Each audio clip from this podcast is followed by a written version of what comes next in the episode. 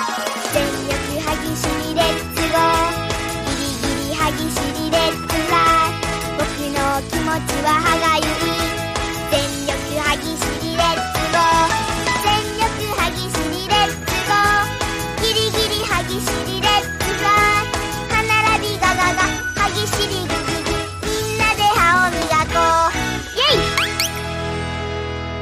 歯はチェス The Dark One ou de Trash.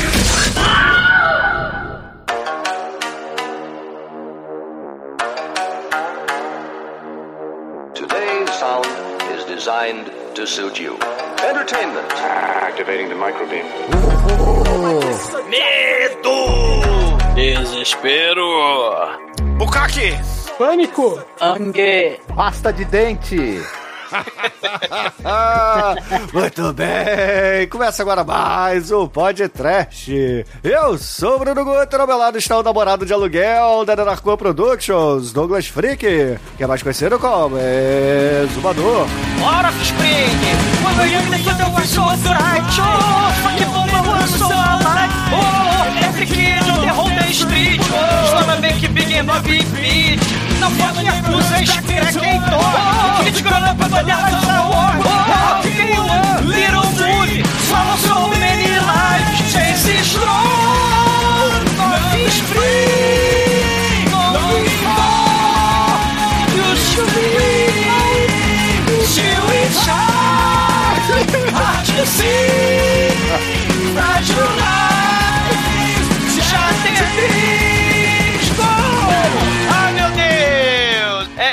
luz, câmera, ação, morte.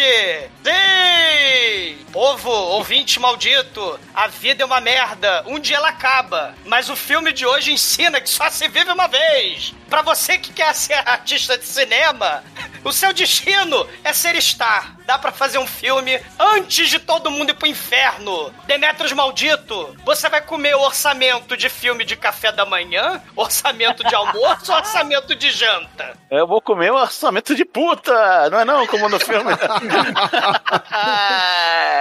é isso aí. Mas esse aqui não é dirigido pelo Cecílio Bendemento, o Shinkoio? É, é o Ceciro Bendemento com saneamento básico, né? É, mistura todas as, as porras aí, o, o Bicai de Rewilds, com o Yakuza, com, com historinha de amor, com, com, com gore, com comédia, porque ao contrário do menos é mais, né? Chansono é mais eu quero mais, e mais um pouquinho. tipo o Edson com os filhos dele, né? Não, seu Edson, como é que vai aí o seu Bukaki? Fechei a fabriqueta faz tempo já. É isso, mas ainda sai, né? Só, só não. É, sim, sai, só não produz mais. Porque, pelo amor de Deus, né? Tá, eu tenho mais filho que Pokémon.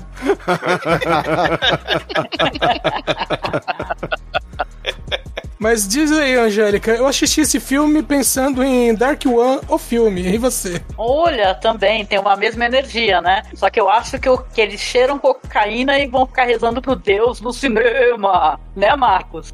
Pois é, os Funk Bombers criaram um movimento artístico de vida curta, cujo lema é uma câmera na mão e uma katana atravessada na cabeça. é. Pois é, meus caros amigos e ouvintes, estamos aqui reunidos para bater um papo sobre o Why Not Play Hell, filme do seu sono, lançado em 2013. Mas antes que o exumador saia desta gravação para lamber caco de vidro babado, vamos começar esse podcast. Vamos, vamos, vamos. Cara, eu, eu, eu vou chamar o Manso, e o Manso vai ficar, bora filmar, bora filmar, bora filmar. Nem que seja cair acusa, que não filma com roteiro. Porra, roteiro você viu o, o, o Manso e o Peppa lá do grupo lá do Trash Titans falando É. que querem gravar e, porra, eles falam isso uma vez por ano, cara. Nunca volta a gravar esses putos. Sim, sim. Tem que chamar Yakuza, cara. Pendurar eles lá na. Tem que dar cocaína pra eles. Eu fico imaginando o Manso e o Peppa aí nesse elenco do filme, cara. Sim, sim. ムイドリソックールトーライーフィルミー、フーウィンソアキノー、ポドトラッシュ。オーポッドキャストダザダークワンプロダクションズ。ね。Wubba. Yeah. Bom, meus amigos, para começarmos a falar de Why Don't You Play Hell, filme de 2013 do Seu Sono, a gente precisa dizer que o Exumador trouxe esse filme aqui para nossa pauta porque ele paga pau pra caramba pro Seu Sono e com muita razão, né? Afinal de contas, o Seu Sono é um cara muito foda. Ele é o Takashi Miike baixa renda.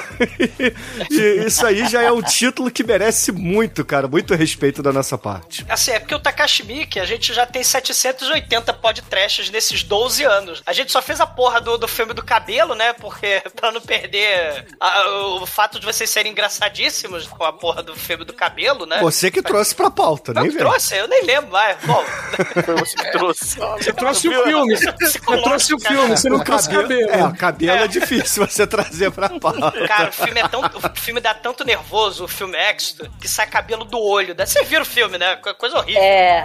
É, co- coisa tenebrosa. Cabeludo. Mas, né, não, mas tá faltando Sion Sono no podcast. A, a gente tá devendo, né? Esse, esse cara é um dos caras fodas, assim, lá, subversivo, porra louca. Quase que ele morreu, né? Ele foi fazer um filme com o Nicolas Cage, quase que ele morreu do coração. E o Nicolas Cage. É muita na emoção, né, cara? É, tá respirando o memória do Nicolas Cage, o cara entra em êxtase, né? Aí é foda. O Nicolas Cage até levou ele, né, pra falar assim, não, vamos filmar no Japão e tal, né, pra no... va- Vai que ele morre, então vamos filmar no Japão. E, e- e saiu lá o Prisoners of Ghostland. O ápice da carreira dele, né? Agora ele pode fechar a fábrica, assim como o Edson.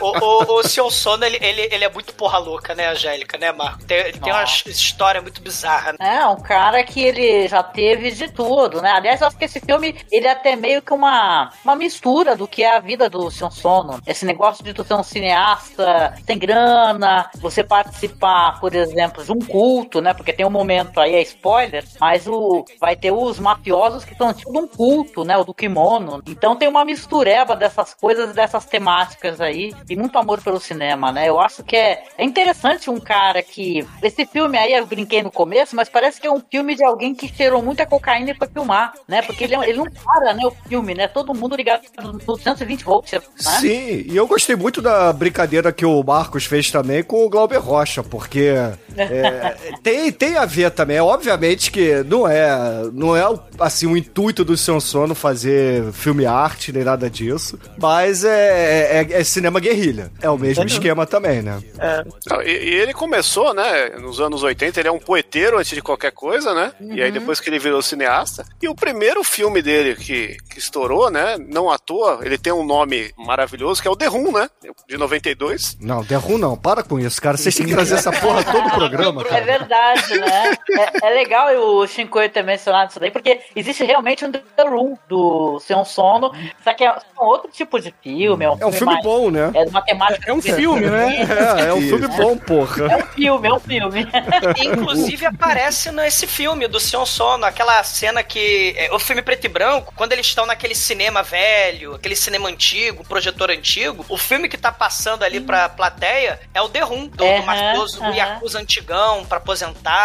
É um filmaço, né? Do The Room, né? Tem uma coisa de cinema paradiso nesse filme também. Tem. Esse aqui, né? Tem esse negócio de conversar com o projecionista, né? Os amantes de cinema, né? É, é muito interessante esse filme aqui. É uma escolha ótima, porque ele é muito engraçado. Esse filme ele tem uma coisa que é engraçada pelo exagero das atuações. E ao mesmo tempo que ele quer exagerar, daqui a pouco ele quer falar um pouco sobre cinema. É uma homenagem aos 35mm. Sim, Ele é o- loucão, né? É, e assim, é fundamental a gente explicar pros ouvintes que não conhecem o Sion Sono que ele é daquela escola japonesa, porra louquíssima, da Sushi Typhoon e companhia. Então, Tokyo Gore Police, é, o Dead Sushi, que mais? É, o, o, o É, Robogeisha e etc. É tudo da galera dele. Machine É, Girl. mas ele é o comportado, né? Ele é o cara do Suicide Club, não é? É, ele é do Sim, Suicide sim. Club também. Ele, ele fez, no, assim, antes dele estourar, nos anos 80 e tal, ele, ele fazia parte daqueles grupos estudantis, tipo, tipo quando o Manso chamou a gente, né? Vamos filmar, vamos filmar, né? Ele, ele tinha a câmera lá que ele ganhou, né, do, do, do pai dele, né, lá o Manso, e usava o VHS, né, pra poder editar o, o, o, e usava aqueles programas maravilhosos de computação gráfica dos anos 90, né, do Windows pra fazer filme, efeito especial. O Sion Sono, ele nos anos 80, ele vai ter uma galera, né, que era jovem junto com ele, né, hoje em dia ele deve estar com uns 60 anos. Ele, ele conheceu o Noboru Iguchi, né, essa galera toda, e fez um monte de filme experimental, um monte de filme, aqueles filmes, né, loucaço, né, sem pé nem cabeça. Esse aqui ele... também tem uma hora que fica todo mundo sem pé na cabeça. Tem todo mundo, sim, tem. E, e, aí depois ele vai lá para os Estados Unidos. Ele abandona um pouco essa galera, né, da, da Sushi Typhoon, né, mas ele vai para os Estados Unidos e tal. Ele até faz aquele filme lá, o Hazard, né, que é um filme dele lá, que ele fala do, da, do estilo de vida, como é que um japonês, né, maluco, loucaço como ele, se vira lá nos Estados Unidos. E ele foi para lá, né, para estudar cinema, só que, porra, ele cagou, né? Ele conheceu as drogas, conheceu os filmes pornográficos, os filmes trash lá nos Estados Unidos e cinema porra nenhuma, né? Ou seja, ele virou o Chicoio lá nos Estados Unidos, é, é isso? É melhor do que conhecer Jesus, né, cara? É, sim. É, não foi que nem o Tim Maia, né? É. mas, mas ele, fi, ele fez o método Tarantino de estudar cinema, é ver filme a todo tipo, principalmente filmes absurdos, né? E trash, até o cérebro entrar no, no, no na, na, na, vibe, né? Sei, Certa. sei. Osmose é, total, né, o Marcos? É, e, e, o Bruno chamou é. ele, o Bruno chamou ele aí de Takashi Miki de pobre, mas eu não, eu não sei se é esse o caso, né? Ele é o é o Takashi Miki um pouquinho menos viajado, né? Ele tem, é porque ele tem um, um estilo que é, é, bem herói, ele mistura gore, né? O Takashi Miki é famoso, né, pelos elementos bizarros de família, gore e, e, e acusa também, né? O Sion Sono vai tocar nesses assuntos porque assim, japonês bizarro tem que falar de acusa famílias é, deslocadas, né, famílias problemáticas dramáticas e também, né, do gore. É igual né? a novela e... da Globo, tem que ter romance, é. tem que ter milícia e, e droga. Uma Helena. O, é. o Sion que... Sono, por mais que ele seja exótico, não tem baratas musculosas em nenhum filme dele ainda. né?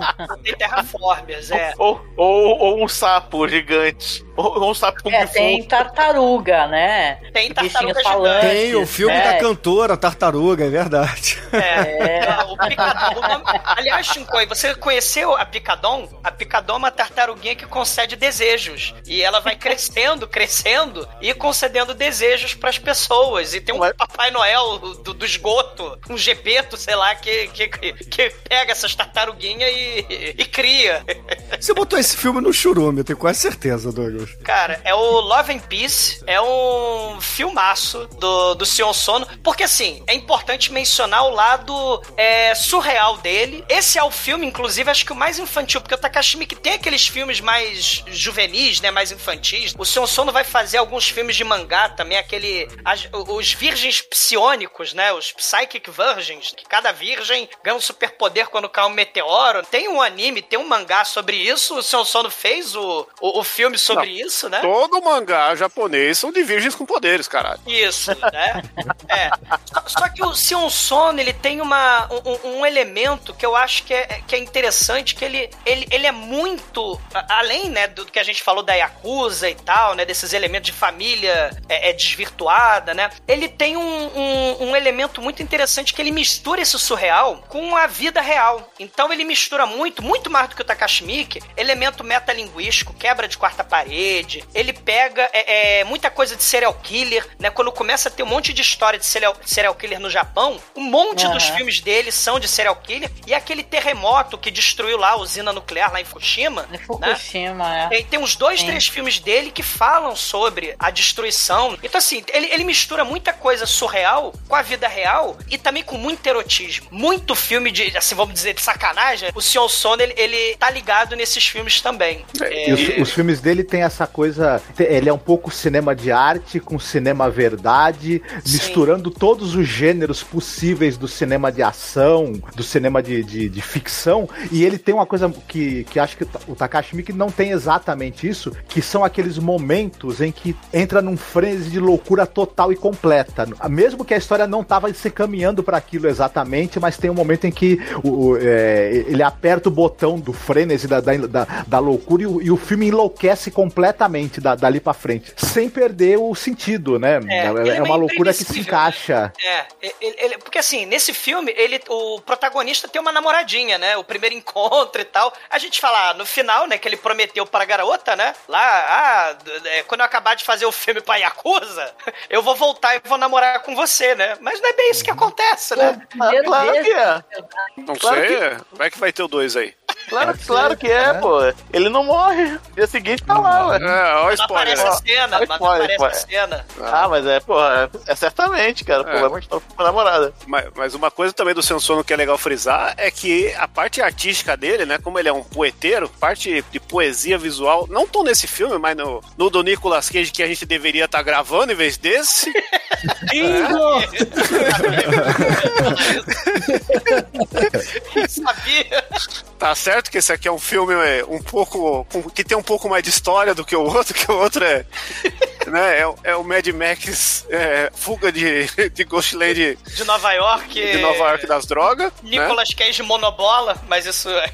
Mas ele tem. ó, quando você dá dinheiro pro seu sono, né? Ele gasta um dinheiro do caralho com luz, com tinta, né? Ele faz umas paradas Sim. desse caralho, mano. Parece que eu tô vendo aqui um- um- uns, uns filmes de, de, de arte aqui francês novo tal. O bagulho é muito louco, né? Ele, ele tem uma parada que ele, assim, ele é muito subversivo. Muitos dos assuntos, muitos dos temas que o Takashi Miike, que a gente já falou muito do Takashi Miike, mas muitos dos assuntos que o Takashi Miike trata, como o tal do niilismo, né, Bruno? Lá do, desde o, o filme Do do, Izo. Izo, o primeiro filme que você trouxe pro podcast, né, Bruno? Aham. O Takashi Miike trata do niilismo. O Sion Sono vai tratar também, né? A questão do que que acontece depois da morte e tal. Ele tem até um pouquinho disso nesse filme. Você meio que... Ele, ele trata de alguns assuntos muito problemáticos para uma sociedade problemática como o Japão, né? Ele trata com, com humor, com um estilo próprio dele. E assim, suicídio, serial killer, violência, consumismo, né? Porque sempre tem um comercialzinho com uma garotinha cantando.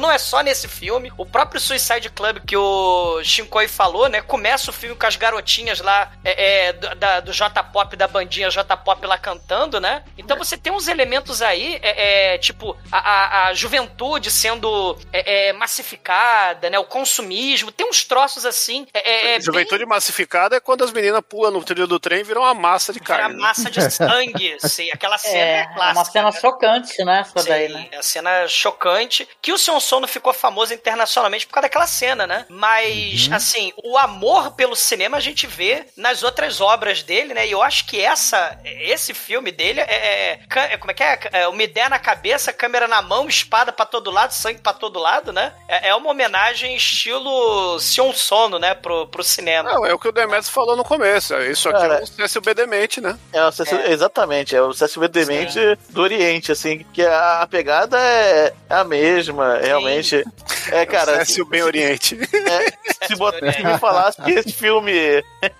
Se falasse que esse filme foi filmado no Japão pelo, pelo João das Águas, cara, eu acreditaria. Sim, sim. E, e você tem várias é, é, influências, né? Você tem aí várias loucuras do Sion Sono. Tem aí a roupa do Bruce Lee, né? Que depois ele também vai botar a música do Kill Bill. Quando a, a uma sim. turma tá lá com a roupa do Bruce Lee, né? Lá no, no Kill Bill. Tem aquele Please Don't Let Me Be Misunderstood, né? E aí ele toca só de sacanagem nesse filme do, do Seu Sono. Então, assim, tem, tem uns troços, tem umas sacadas muito legais. E, cara, além do, do João das Águas, do John Waters, tem uma parada meio Jodorowsky nele, porque o Jodorowsky é porra louca, no sentido religioso da coisa, e a Angélica meio que tocou no assunto, né? Que, que ele fez parte de um culto bizarro lá no Japão, né? Uma seita. A história do Seu Sono tem cada história maluca dele, né? E tem um elemento de, de religiosidade nesse filme também, né? O desejo que eles fazem lá, o pe- pedido que eles fazem pro Deus do cinema, né? Nossa, sinistro isso daí, né? E o jeito como responde, né? Depois a gente vai comentar, né? Através do vômito, né? Tem escatologia. Poxa, eu gosto muito de pensar Tem. no Son também. Não sei se vocês concordam, né? Mas a gente andou debatendo. Que é um cara que ele tem uma valorização pela mulher nas obras dele, sabe? É, algumas pessoas acham... é, tem esse ruído, né? O pessoal, tem gente que acha que é um cara meio misógino. tem- Eu já acho que ele é um cara mais feminista. Porque ele meio que trata as personagens femininas de uma maneira interessante. Em vários filmes, é, tem o, o Douglas tá mencionando aí a questão do Jodorowsky Jodorowsky, né? A gente já gravou conversando sobre isso, não saiu o podcast ainda, mas a gente falou sobre o tag, né? Que ele mostra as várias é, percepções de uma personagem feminina para a sociedade, né? A mulher, a dona de casa, a estudante, tem o antiporno, né? O antipornô, que é um filmaço dele também. Decepcionante. Né? Mas o, título já diz que é. Achei muito bonito e faltou, faltou sacanagem. Achei muito anti. É, mas é porque é um anti-pornô, né? é essa. Por isso que eu me decepcionei. Eu gosto do jeito como ele trata as mulheres aqui. Eu acho que a personagem feminina, né, que a gente vai falar sobre ela, ela é uma moça, uma, uma menininha, né? Tem até um lance meio pedófilo, né? Meio perturbador na história, que ela quer ser famosa, e desde criança tem o negócio do comercial de, de pasta de dente. E depois, quando se torna adulta, é, ela, os homens meio que endeusam ela, né? Fazem dela uma, uma coisa inalcançável, na verdade. E ela, no final de contas, é uma mulher muito real e muito dona da própria agenda dela, né? Então, É, eu gosto também- como ele retrata mulher. E também na sociedade, né, na- no geral, na sociedade japonesa, a, a barreira entre infantil e adulto é mais tênue aqui no Ocidente, né? Então, É. pra, Pra dizer o mínimo, né? É, pra dizer o mínimo, é. É, então a, a, a garota dando as ordens pro, pro cara do Yakuza lá e tal, que a gente vai falar depois, não, não é estranho ela ser, aparecer tão madura, né? E ela parece, o cara se apaixona porque não parece uma criança, na verdade parece uma mulher, né? É, a verdade é essa. É, é verdade. Né? Ela, Não que ela, justifique a atitude não, dele, não, né? óbvio, não, não, claro, que não, mas Sim, sim. mas a, a- a- como ele vê, ele vê como uma mulher, porque de fato ela age como uma mulher, né? Ó, a sociedade japonesa, eu acho dela um tanto quanto amadurecida, né? Pra gente poder ser gentil, né? É, eu já conversei com o Douglas, o Douglas é muito querido em podcast, que tem esse documentário sobre a sociedade japonesa e a sexualidade deles, sabe? Tem um Ah. documentário que é chamado. É, tem um filme do Nagizoshima, que é o. Me ajuda aí, em Marcos, a quatro, recordar amor o em nome. quatro. Não, no Nagizoshima, aquele lá que corta o pênis. Ah, o, É o- Império do Sexo. Obrigado, obrigada. Porque tem um documentário chamado Império do Sem Sexo, que é um documentário que passou em Portugal, que ele justamente estudou o quanto a sociedade está adoecida, os homens não conseguem se relacionar, tem esses caras que pagam para as, as estudantes ficarem. É, como é que é? Não é nenhuma coisa sexual. É, Não, tem as os caras- idols, né? Não, não, não é, nem as idols. como é Tem-? Sabe aquela parada de colocar a cabeça no colo? Tem uns caras que pagam só Não, é, botar tem- o- a cabeça no colo tem dos namora- estudantes. Tem um nome disso. Sim. Não, namorado, namorado de aluguel mesmo. O nome é namorado de aluguel. Tem, né? É, não, é, é, os homens pagam pra. Problemática, né? É, não, porque como ele não consegue se relacionar, isso é um problema grave, porque o Uhum. Japão vai o Japão vai sumir. É, é, tem um Não- risco não sério. Estão nascendo crianças, né? Eu não tô Sério? É É, não, é, não, e, e eles não, diferente de outras, outros países, eles têm preconceito enorme com imigrantes. Então não tem imigrante entrando e não tem criança nascendo. O Japão vai, vai literalmente se desfazer, pelo menos da forma que é hoje. Em algum, assim, Uhum. vamos botar um, uma- umas, umas 50, 60 anos. Vai ser um negócio bem interessante de ver o Japão nesse, nesse É. sentido. Não, eles já estão pagando, tem cidade que paga pra você ir lá, é, ter seu filho lá, gerar seu filho nascer na cidade. Então É. a gente tá passando um pouco por cima, claro que o filme é bem divertido, mas tem toda essa questão problemática dentro do Japão e isso acaba se refletindo na, no cinema e na obra cinematográfica. Então você tem um personagem que ele, é, ele se encanta por uma criança. Tudo bem que depois vai ter um- uma, uma passagem de tempo de 10 anos, ela vai aparecer como uma moça já, né? Mas é uma coisa bem perturbadora. E o filme ele retrata isso porque o Sion Sono tem essa visão, né? De mostrar isso também como uma questão até crítica, apesar da brincadeira, né, Douglas? Essa, essa questão da sexualidade da mulher é um assunto dos fundamentais pro Sion Sono. E, e nesse filme a gente vê a moça lá, né? Ela, o que, que ela vai fazer com o ex-namorado dela. A gente tem esse filme que você citou, o Tag, né? Que é aquela cena, pessoal, pra quem não lembra desse filme, é a cena que tem a cena inicial do ônibus que é cortado ao meio e a garota se abaixa pra pegar um lápis. Virou meme, né? E aí É. o vento corta a cabeça de todas as colegiaizinhas lá. Esse que é o filme. E, e é um filme muito foda do, do Sion Sono, que trata justamente da identidade de uma Final Girl e as várias formas como as mulheres, né, que são objetificadas, retratadas como Final Girl, né, como elas dão a volta por cima e como elas são mais complexas do que isso, né? O, o Sion Sono faz um troço muito foda. É, Não, e se, você, se você vê o decorrer da carreira dele, né, no começo, ele tem muito do, do que é enraizado na cultura japonesa, né, da parte da visão da mulher. Depois que ele recebendo essas críticas aí, que ele começa a, a pôr essa visão aí nos filmes, que é, o Tag é o ápice Aham. disso, né? E, e se você Sim. for pensar, Giban, Giban, que, quem que era a amiga do Giban? Era uma menininha de, de, seis- Chun-Rei, não? É Chun-Rei o nome De- dela? Eu não lembro o nome, é é só... o policial, né? É o policial, é o Robocop. Ah, tá. Se, se você assistir hoje, é, é creepy igual esse filme. Você vê que a amizade dele é uma menininha, que ele faz tudo por ela, tem um negócio Verdade. paternal, né? Então, E Giban vai te defender do mal, né? exato. Acabaram as dores, todos os temores. Se você substituir Giban por Jesus na letrinha de abertura da rede manchete lá do seriado Giban, você vai ver que é uma música de crente, cara. É muito foda. Não, tu- tudo, né? Vai te defender do mal.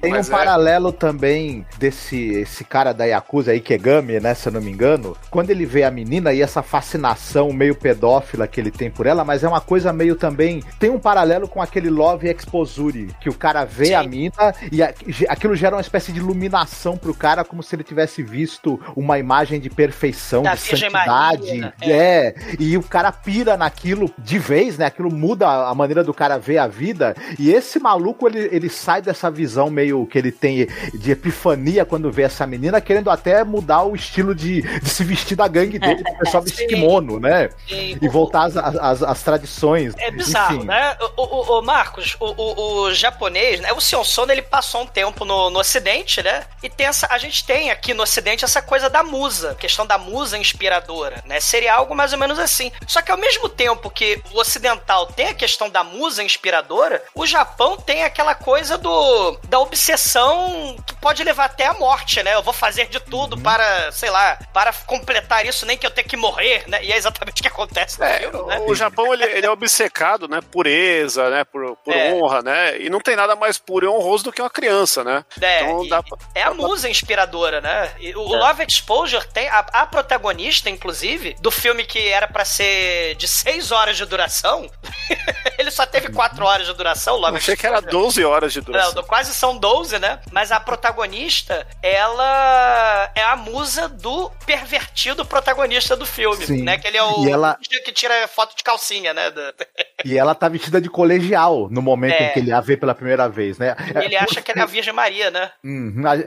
Por, trás disso, a gente, claro que tem essa visão completamente deturpada e com o pé na pedofilia. Que pros caras, né, pra, pra essas taras aí arraigadas na, na maneira que os japoneses, não todos, obviamente, que estão arraigadas muito na sociedade, né? E, e- e vai des- des- de- desembocar nessa coisa do pessoal que desistiu, inclusive, de ter contato físico real, né? E, e vive essas fantasias estranhíssimas, né? E, e- e depravadas, né? No lugar de ter uma, uma vida com relacionamentos normais, Sim. palpáveis. Uma, É. uma- uma consequência disso, Marcos, é, é, é o que o Demet estava falando, nessa coisa, o Japão vai sumir, o Japão vai sumir. A gente pode pensar nisso, o, o, o Sion Sono, ele, é, através da arte dele, que é um troço muito foda, ele tá falando desses perigos do niilismo, né? O fim do Japão, nesse sentido mesmo que o Demet falou, né? Mas Quando o- você o- fala o- de uma sociedade consumista, o- uma sociedade é, é, é, é, com vários problemas, uma sociedade extremamente hierarquizada e conservadora, é, e, e que, que você não aceita, né, de repente, o, o- o próximo e tal, a sociedade pode sumir, a sociedade pode desaparecer. Só existir depois na película ou na, na- na- né, no, no, no, no HD de alguém, né, na, na- Douglas, nos filmes. isso que você falou ca- cabe bem, porque eu, pouco tempo atrás, eu vi um vídeo sobre um, um mestre budista, bu- de, de- budista não, de... Que churrasco É, ele tava fazendo? Shintoísta, talvez. É, é, não, é do Bushido, desculpa, bu- mestre do Bushido, né? Uhum. E, co- e como o Bushido pode ser interpretado de forma nihilista. Essa, co- é, essa competição, isso tudo vem do Bushido, né? É, né? De A honra, exatamente. Tu- é, é, é muito, muito presente no Bushido. E ele faz um paralelo entre Bushido e o niilismo que a gente conhece ocidental, né? Porque é um conceito diferente para eles. E como eles estão próximos, né? E como. E por que a sociedade. Isso nem foi um dos vídeos que eu vi, mas por que a sociedade japonesa ameaça desaparecer? É, é, é, assim, o, o Sion Sono trata desses temas reais, mas ele usa muito a fantasia, usa. Ele é músico também, além de poeteiro, como o Chicoi falou, né? Usa o tem, Nicolas Cage. tem música, tem Nicolas Cage, tem poesia, tem as cores, tem o cinema maluco dele. Tem, cara, o Tokyo Tribe, que é um dos filmes dele, é uma batalha de rap literal. Ele usa as gangues que lutam, né? Tipo Yakuza também, só que fazendo batalha de rap, né? Assim, Um musical, né? é um musical, só que com sangue, morte e destruição. E CGI de qualidade duvidosa. E CGI de Importante qualidade nesse- duvidosa, No sim. filme Tokyo Tribe. Ele é praticamente um dos protagonistas, né? Sim, sim. É o CGI de qualidade duvidosa. É. Sensacional. Ah, então deixa eu perguntar pro Bruno, que eu gosto de escutar a tua voz. Ah. Que, e você, qual que é a percepção, Bruno, do, do diretor, do Sion Sono? É bem o que eu falei lá no iníciozinho. Eu acho ele um cara que tem a pegada do Takashi Miike. Ele tem essa questão toda aí do, do surreal, de trazer as tradições japonesas. É, é um pouco diferente, obviamente, do Takashi Miike, né? Até porque é, eles são de escolas diferentes, mas ele, ele tem essas ideias. Eu acho que isso é, é muito comum, na verdade, né? Na, na escola mais moderna do Japão de cinema. Então, o Sion Sono é, é isso, é, é cinema surreal, só que escrachado, né? O- tudo bem, o Takashi Miike ele pode ser escrachado, mas nem sempre é. E o Sion Sono sempre é. A verdade é essa, né? Então ele, ele faz pra se divertir, É. né? É um Takashi Miike que se diverte mais, digamos assim. Tu eu concorda com ele? Ele fala que é o anti-Ozu, né? Que Ozu é um diretor famoso japonês, né? É Exageroso, né? introspectivo, né? Filosófico. É engraçado ele ter a percepção dele que ele não seja também filosófico, né? Porque eu acho ele muito profundo, o Sion Sono, né? Ainda mais nesses filmes aí que o Douglas mencionou do tsunami. É, né? assim, E é tal, profundo é pra aquela- gente, né, Angélica? É, é, é porque isso Ah, é muito sim. comum no Japão, né? É, pra gente é muito diferente, mas lá no Japão, é, ele retrata. é, cara, ele é o Nelson Rodrigues do Scratch japonês. É, é algo assim. Aham, porque boa. ele retrata a vida como ela é do Japão, sacou? Sim. É. É isso aí, concordo demais, demais. Foda. Sim. Bruno falando que o- é um poeta. Só que, o, só que o seu sono ele tem a parada anarquista, né? A parada porra louca dele. Que, que- isso, É. Mas isso, eu aí admiro muito todo, japonês subse- é, subversivo tem, Douglas. É, Sim, o- sim. O, ponto é Não. esse, né? Por isso que a gente é, compara muito Son Sono com o Takashi Miike. A verdade é essa. Porque é, um- é um- é um- é- é uma explosão também. É aquilo que a gente estava conversando, né? A sociedade é extremamente conservadora. E, e- e Sim, você tem quer nesses quebrar. dois. Exato. Quer quebrar esse, esse, esse, esse padrão, né? é, através do, de- do choque mesmo, da subversão, do caos. Porque o final desse filme se chama caos. Por Mas exemplo. ele, tanto ele quanto o Takashi Miike, acho que é uma coisa que é interessante até da, da gente falar, que eles são pessoas que têm grande domínio da narrativa cinematográfica. Quando eles se propõem a fazer um filme disciplinado, contido e que tenha conte uma história de uma maneira muito disciplinada, eles conseguem fazer e você fica besta É. com, com o quanto eles, com, eles têm esse domínio mesmo. E quando eles fazem loucura, nilismo, porra louquice e, e exageros é porque eles, eles querem, não porque eles não são capazes de fazer um filme sóbrio se quiserem e não tem o É uma domínio pra escolha isso. narrativa. Sim, sim, é- exatamente. É, é a questão da, da imagem que eles querem passar, né? Uhum. E, e o exagero e, e o absurdo na mão de quem realmente sabe fazer se torna algo muito espetacular. Não parece algo feito no, na- na- no erro, é algo feito muito no acerto, né? Sim, é é, é tudo né? calculado, é tudo bem pensado. Esse filme aqui parece que é largado, mas não é. Você vê. Não, porra, vai se a- encaixando tudo, de repente, pro final você olha. Tem umas largadas, vai. Tem umas não, coisas não ali. tem não, Chico. Não tem não. Cara, é, até as cenas que parecem que são mal feitas Soltas. são propositais, entendeu? É, é, tá, tá. É, As espadas vão se encaixando nos órgãos certos, as balas vão se encaixando nas cabeças certas. É, é, é uma, é uma perfeição. O, o do Nicolas Cage, ele, ele é largado perto desse, que tem muito. Não, mas coisa aí é, tem a produção. de estúdio, é, produção de Hollywood, Acho que, tipo. ele, acho que ele teve um ataque do coração de tanta emoção, gente. Que ele ia gravar com o Nicolas Cage, sabia? Ia ser a grande estreia dele, né? Foi emoção, gente. Comparar uma produção de Hollywood com uma produção que é dele, entendeu? Interna no Japão, é, é, é injusto, entendeu, Shankoi? No Japão, no- nos Estados Unidos, você tem muito estúdio lá fazendo pressão, investidor de filme, é, todo mundo querendo meter a mão no roteiro, dar pitaco. Sim. É, raramente o diretor ele tem liberdade artística no- nos Estados Unidos. É Bruno, que é mais ou menos o que o, o Moto fala no, no filme, né? Aham. Quando ele fala da grana, falou quanto de grana que você quer e qual vai ser o nível de influência dele de acordo com a grana que ele ceder. Grana Isso aí é da manhã, claramente uma grana, crítica. grana de almoço, grana Isso aí de é- janta. É um diálogo muito louco, né? Sim, isso aí é a crítica à, indústria de cinema grande, digamos assim, Hollywood. E É, a algumas própria europeias Warner também. E, e a antiga Fox era desse jeito. É, não só a Warner e a Fox, né? Todas elas, o, o Edson. Até Não, o não, Roger assim, Corman, porra. A diferença é que o Roger Corman não tinha tanto dinheiro, mas, porra. É, então, mas quando você, eu falo da Warner e da Fox porque é, era um. Bom, a Fox agora deixou de ser Fox. É. Mas É era tudo um dois Disney, né? Agora é Raio tudo Disney. Disney. É, agora é tudo Disney. Ah, não?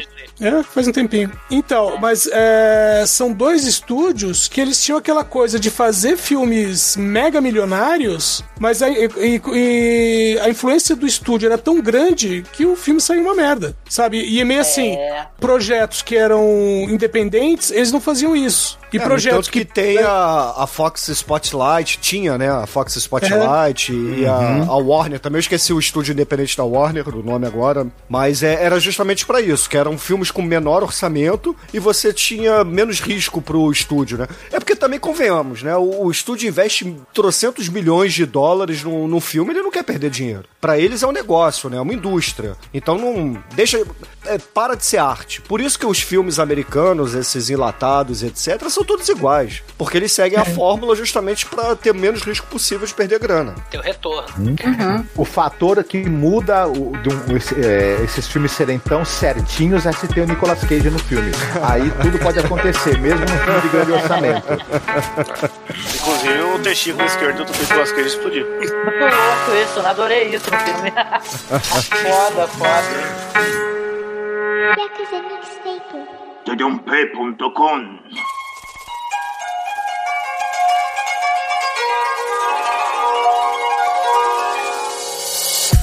Começa com uma garotinha cantando uma musiquinha num comercial de pasta de dente. E aí você tem uma ironia, porque é uma música chiclete num comercial de pasta de dente. Olha aí. E a gente já avisa, ouvintes, essa música vai te perseguir pelas próximas duas horas. Tá vendo aí, ó, Mate, como é que se começa a entrada de podcast, entendeu? Ah, mas tem TDAH, coitado. E logo em seguida nós temos, nós somos apresentados a, vamos dizer assim, a equipe cinematográfica dos Fuck Bombers. Hell yeah. Fuck Bomber. É o Hirata, Sim. a- o Mickey, que ele faz as dolly shots, que, é- que é a câmera que se movimenta, né? De patins. Né? Dolly Shot é a câmera do Dolinho, se É, não me engano. Hi- Hirata, o diretor, né? Claro. O Hirata é o diretor, é o manso do É. filme. É um né? manso. É o manso do É o filme. manso. né? Cara, é a muito Tanigawa- manso. É muito Caralho, é manso. muito manso mesmo. Cara, o, o Hirata, eu vi o manso japonês ali, cara. E, e- e a Tanigawa é a câmera na mão e filmar o. o com, a, com as com a câmera, né? primeira é, Em vez pessoa. dela tá a câmera presa, é a câmera na mão. É a primeira, é a primeira pessoa. Ela me lembra muito o estilo de filmagem do Peppa, cara. É igualzinho. Metralhadora? Cara, bota. Se der uma câmera uma metralhadora na mão do Peppa, ele faz aquilo ali, meu irmão. Não tenho Filmando um filme de tacar ovo um no outro, você viram a cena? É, eles começam gravando um filme pro TikTok, né? Um videozinho pro TikTok. É, só vale a pena a gente frisar aí que o filme é de 2013, então eles estão aí no. O filme se passa no início dos anos 2000, dá a entender isso pelos celulares, etc. Sim. Então, é, essa garotada aí tá nos anos 90, né? Porque a gente começa começa com. Não é um flashback, né? Mas é que o, o filme mais à frente vai avançar 10 anos, né, o Edson? Pra se passar no- nos anos 2000. Então isso aí Então é aí- final dos anos é. 80, início dos anos 90. Não, não, é, é final dos 90, começo dos 2000. Não, quando eles são garotos, não. Sim, é 10 anos antes. Não, no entanto que eles estão usando o Super 8 ainda, o, o Edson. No entanto que eles falam assim, ah, mais à frente eles começam Mas a não é gravar uma em VHS. escolha artística? Não, é. eu eu no entanto que, que. uma escolha. Não, Ah, é, eles tá. falam, é, tem cinema ainda, gente. Tá começando a transição do- dos cinemas de rua acabarem. Então isso aí é início dos É anos verdade. 90. É, tem razão. Ah, então o filme é de 2013, mas ele então se passa no começo dos anos 2000 ou no aí, começo pelo- dos anos 90? É. Pelos celulares. dele, Pega, sim. o- Ele, pega é- os ele é duas celulares. vezes anacrônico. É. Então o filme é mais autobiográfico do que parece, porque, né, se a gente pensa que o É seu o seu sono era aquele sono, moleque cara. loucaço... O garoto é o seu é, sono. é. Corre na rua gritando, né? Que tem isso no, em Nos uns outros filmes, filmes, dele. É. Sim. Então o filme é mais sim. autobiográfico ainda, porque tem esse lado bem anos 80 do- da filmografia maluca dele, de, de filme escalafobético do Sion Sono, da, da, da produtora independente e tal. Olha só. E é uma cena bonita, porque é o início de uma grande amizade entre esses jovens que querem ser cineastas, né? E esse é, moleque de, de gangue Quabra. de rua, né? Meio, meio, Cara. meio, meio destinado a ser mafioso no futuro, mas vai acabar virando o novo Bruce Lee em vez disso, né? Podia ser, Então, também, é. o- podia ser também o protagonista do Yu Yu Hakusho, mas eh, Sim. deu mole. É o, Bru- é o Bruce Lee japonês. Cara, a cena é toda surreal e engraçada, porque eles estão, tipo, filmando, aí eles escutam uma briga e simplesmente vão, opa, que maneiro, vamos filmar. E vão lá filmar a briga. E óbvio que acontece, né? O que tá se esperando, vão tomar porrada, né? Isso é engraçado também, Não, né? porque o cara começa a querer explicar pra eles, coordenar a briga, o, o cara que, tá, que quer filmar, né? É. Não, essa briga não tá boa, a briga é direito, porque eu quero filmar, pô, dá licença. Marcos, Angélica, isso aí é total seu sono. O seu sono faz isso. Ele pega pessoas que estão passando, que não estão na produção do Sim. filme, filma e coloca na, na produção, É o entendeu? Constrangimento, né? Ele É. faz, faz parte do, do jeito dele de gravar, né? E é muito bizarro, cara. E tem ao mesmo tempo uma espécie de fixação, né? Pelo cinema, né? A gente não contou isso e eu acho maravilhoso, porque a gente, é um filme também sobre guerra de gangues mafiosas e acusa. E, e, cara, se tem uma personagem que eu fiquei apaixonada por ela, eu, eu lamentei pra caramba, porque eu acho que ela não aparece muito no filme, é a mulher que mata todo mundo, entendeu? Que é a mulher do, do Muto, né? Do, como é que é o nome dele? É Muto, né? É, o Muito. chefe É, da Yakuza, da família Muto. Putz, é muito maravilhosa a mulher, cara. O A Shinsui, de sangue Shinsui. que a mulher proporciona. Não, essa Sei. cena. É porque assim, eles logo depois cortam, né? Eles. O, o Bruce Lee, é, o jovenzinho aí, ele dá join the party. Aí eles invadem o cinema, vão lá fazer a, a arruaça lá com o projetor, que lembra muito o Cine Paradiso. Você tem razão quando você falou isso na abertura, Angélica. E logo depois a gente vê a, a, a transição de personagens, né? Primeiro a gente foi apresentado aí aos Fuck Bombers, que é, é o grupo de, de garotos que quer fazer filme, e logo depois ao núcleo da Yakuza. É, que mas é, antes, só- antes disso, só tem que fazer um adendo aqui, que né, no- nesse filme tem muita morte, e nesse filme tem um câmbio do maior assassino dos animes, que é o Turaki-kun, né? O, pequeno, o pequeno caminhão. O pequeno caminhão faz uma participação, e se você procurar na internet, você vai, você vai achar, um, achar um vídeo só com mortes e atropelamentos pelo, pelo caminhãozinho branco, tá? De, no anime. Esse, Então- esse caminhão branco, ele é dirigido por um cara que fez o, o Gaki no Tsukai, o Demet. Aquele, é um dos membros regulares lá do, do Batsu. Eu reparei, lá é, do- eu reparei, o- reparei. O Itsushi e tal. Ele, ele é membro regular lá do Gaki no Tsukai, né? Que a gente já fez lá o, o filme lá do, do Big Man Man- Japan, né? Japan, Big Man E- Japan. E, e- e ele tá lá também, né? É, o caminhãozinho do mal. Cara, o, o, o Truck-kun, né, como eles falam, falam no Japão, é o, é o equivalente japonês da, do Fusca Creme do, do, do Bruno. Cara, não, não- não- não- nem briga com isso, Demetrius. Nem briga Essa com isso. não Você- fa- fazia a mínima você- ideia. A diferença é que ele é mais mortal, tá? Ele mata mais gente. Cara, o. Fusca Creme é. Enfim, eu, eu, eu prefiro nem comentar, porque aqui no podcast a gente tem a nossa maldição, né, cara? Então. Não, a única coisa que vai acontecer é vai morrer o Fusca Creme. Cara, a- assim, o filme, como todo filme do, do, do Sion Sono, tem 780 mil personagens e é sempre épico, né? Então a gente tem, tipo novela mexicana, a gente tem duas gangues da Yakuza do mal, dois clãs que são inimigos, tipo Romeu e Julieta mesmo, né?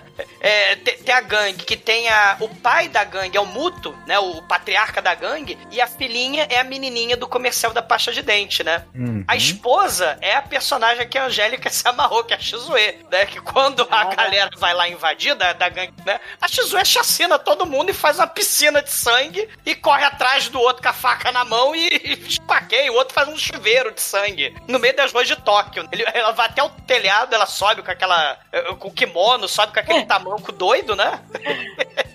É verdade, cara. Não, o povo, a, ela a briga começa em casa, a mulher tá tipo fazendo comida, né? Os caras vão procurar o marido dela, ela fala, ó, eu vou atacar vocês. Meu, ela mata todos. E, o que, e tem um que ela mata na frente do público, é uma chuva de sangue, né? Que não falta é sangue. E essa mulher é maravilhosa, porque aí depois. E, olha isso, dá uma pena, porque tudo na vida dela é aquela filha. É. Ela quer que a filha seja famosa e tal. Sim. E tem aquele policial ridículo lá que depois prende ela e fala que assim, é, você, a carreira da tua filha já era. Aí tu tá tentando entender, fala, porra, por quê? Porque tu é, tu é publicitário? Que merda é essa que eu quero? Ah, É o pai do Neymar, porra.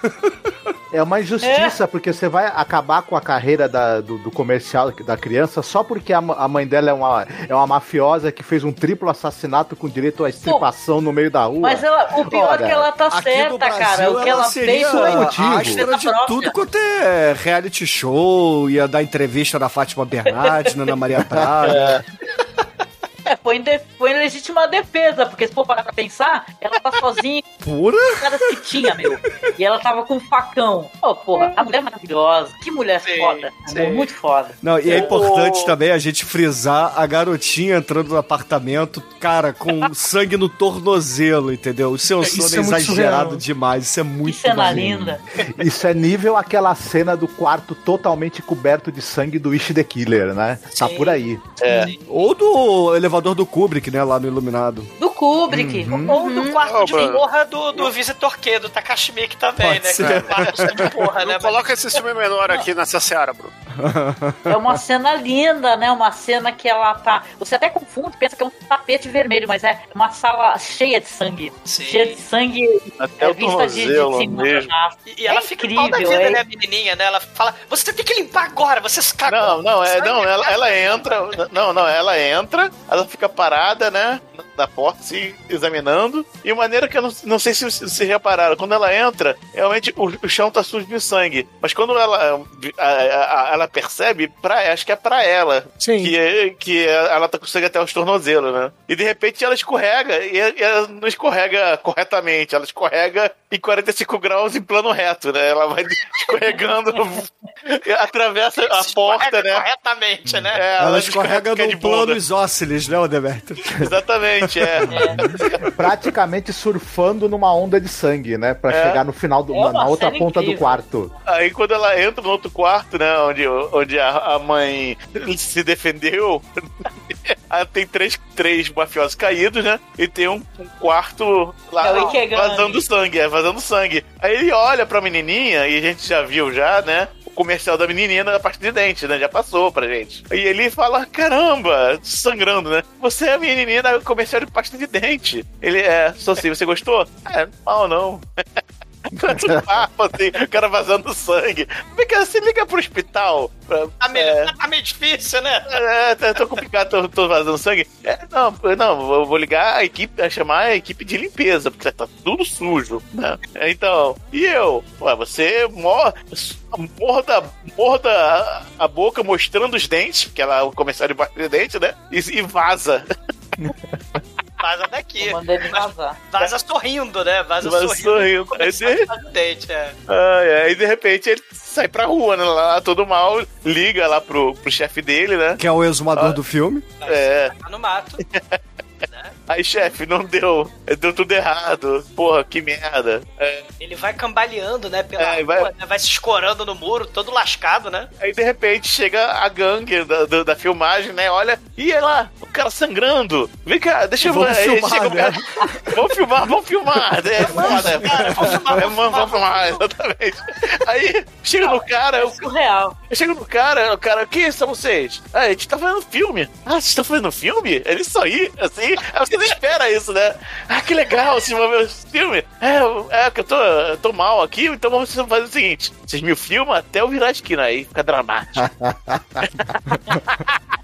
É muito cara, bom. sensacional, cara. maneiro. É muito Essa, maneiro. co- essa coisa de filmarem o, o cara ensanguentado me lembra um, um vídeo, tem no YouTube, que, que é o, o repórter, que um cara levou um tiro dentro do bar, que tá, lá, tá caído do lado de fora. Aí o repórter chega e fala: Não, o cara acabou de ser baleado aqui e tal, não sei o quê. Nisso saiu outro cara de dentro do bar com a arma na mão e termina o serviço ali na frente da câmera. Tá todo crivado em bala. Sim. É crivado em bala que ele fala. Horror. "Ah, tá que vai de bala.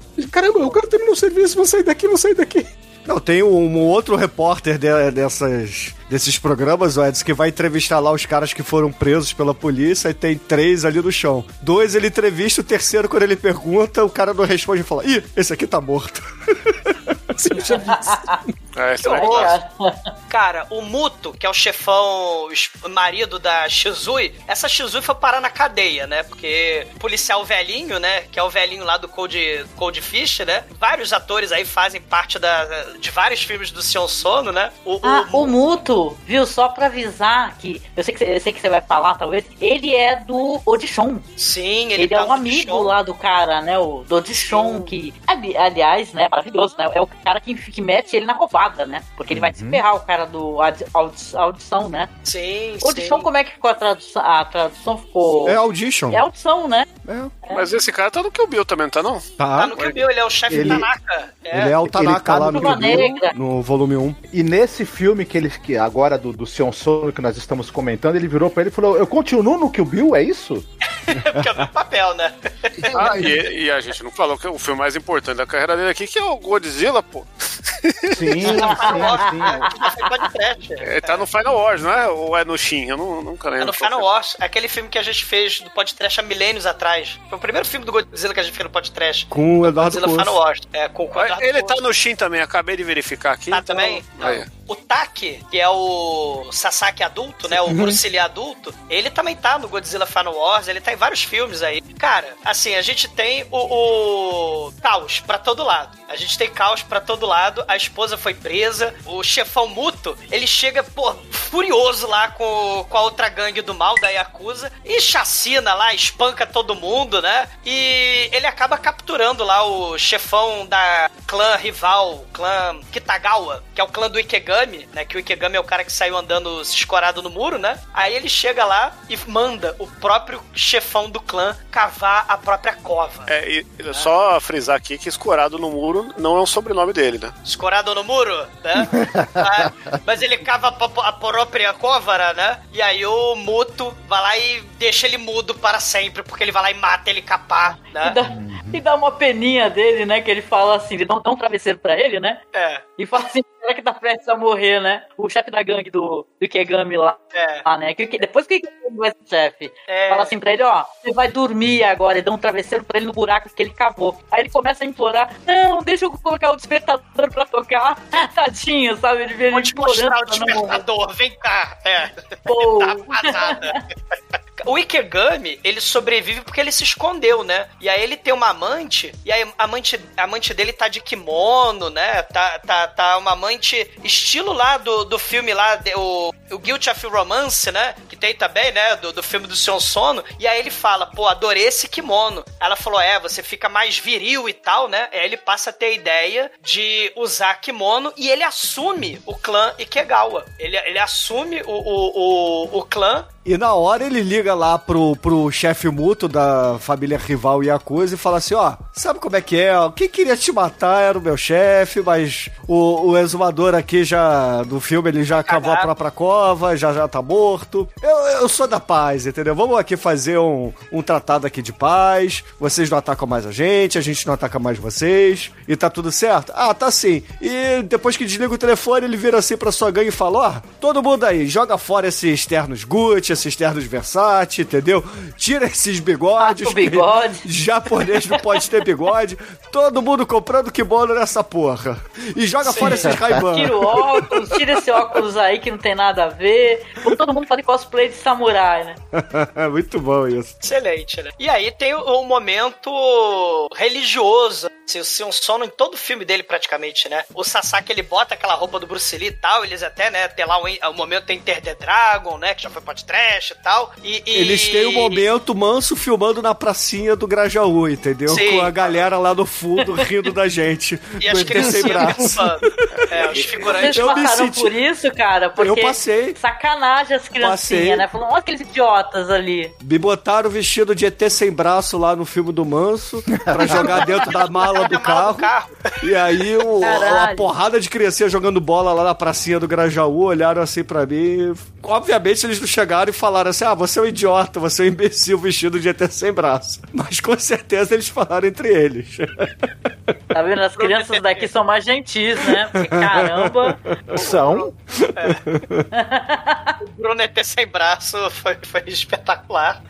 Cara, mas ele, eles passam por um altar ali no meio das ruas lá do Japão. É um altar de desejos. Aí eles falam assim: Deus do cinema. É o seguinte, eu vou escrever uma cartinha, entendeu? O- As crianças ocidentais escrevem cartinha pro Papai Noel. Vamos escrever uma cartinha pro Deus do cinema. E aí, eles fazem um juramento. O Hirata, ele, que é o manso, né, do filme, ele escreve a cartinha e fala: Nós vamos, nós desejamos fazer um filme Megalovax foda, nem que pra isso todos nós temos que morrer. né? Na Aí verdade, Douglas, ele fala: Eu quero fazer o filme. Em nenhum momento ele fala nós, é sempre ele. Ele que quer fazer, ele que vai É. ser o astro e etc. Porque Deixa até o telefone, é, né? a paixão por cinema é dele. Ele que, que leva é, essa galera pra fazer isso. Ele é exatamente o Manso, cara. O Manso que botou a gente pra filmar filme, ele que ficava ligando pra gente: Ei, vamos, vamos gravar, vamos gravar, vamos gravar. Vamos filmar, vamos filmar, bora filmar, bora filmar. Bora filmar, bora filmar. Era assim. Você sabe que o- os grandes diretores têm esse lema, né? Eu vou fazer um grande filme mesmo que vocês tenham que morrer. Pra isso.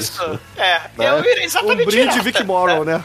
É, exatamente. Não, vídeo o, o Werner Herzog lá. Não sei Herzog- quantas O pessoas morreram Herzog, lá que na- as pessoas carros. morrem, se machucam, né? É. Sim. Pois é, né? ele aponta a arma pro, pros seus atores, né? Um abraço aí, Klaus Kinski, né? Mas o Herzog não, não se meta com o Herzog. Ma- Mas o, o Hirata, ele bota o, o desejo. Então, então, melhor, Bruno. Eu vou fazer um filme Megalovax foda, nem que pra isso todos os outros tenham que morrer. É a profecia, né? Literalmente. Exato. Ele bota o desejo. Caraca, eu nunca ouvi falar desse deus do cinema, cara. Que deus do cinema é esse, meu? Nicolas Cage, porra. Ele escreveu uma carta assim. Por favor, é senhor Nicolas Cage, eu quero fazer um filme. Por favor, senhor Nicolas Caralho, Cage, ia ser muito bola, né? foda isso. É, é, mas é, é, porque também o shintoísmo ele pega aspectos, né? Então, se por exemplo tem o Deus da cama- calamidade, que é grande, então as pessoas rezam pra ele não vir. Então, mas qualquer coisinha você tem um Deus pra isso, né? Um espírito lá se denomina Deus pra isso. Então, rezar pra um Deus do cinema no shintoísmo não é uma coisa estranha. É, né? e, e no Shinkoísmo você reza pro Nicolas Cage. Tem, o- tem o shintoísmo, O né? shintoísmo, o shintoísmo, as imagens não são nada santas, cara.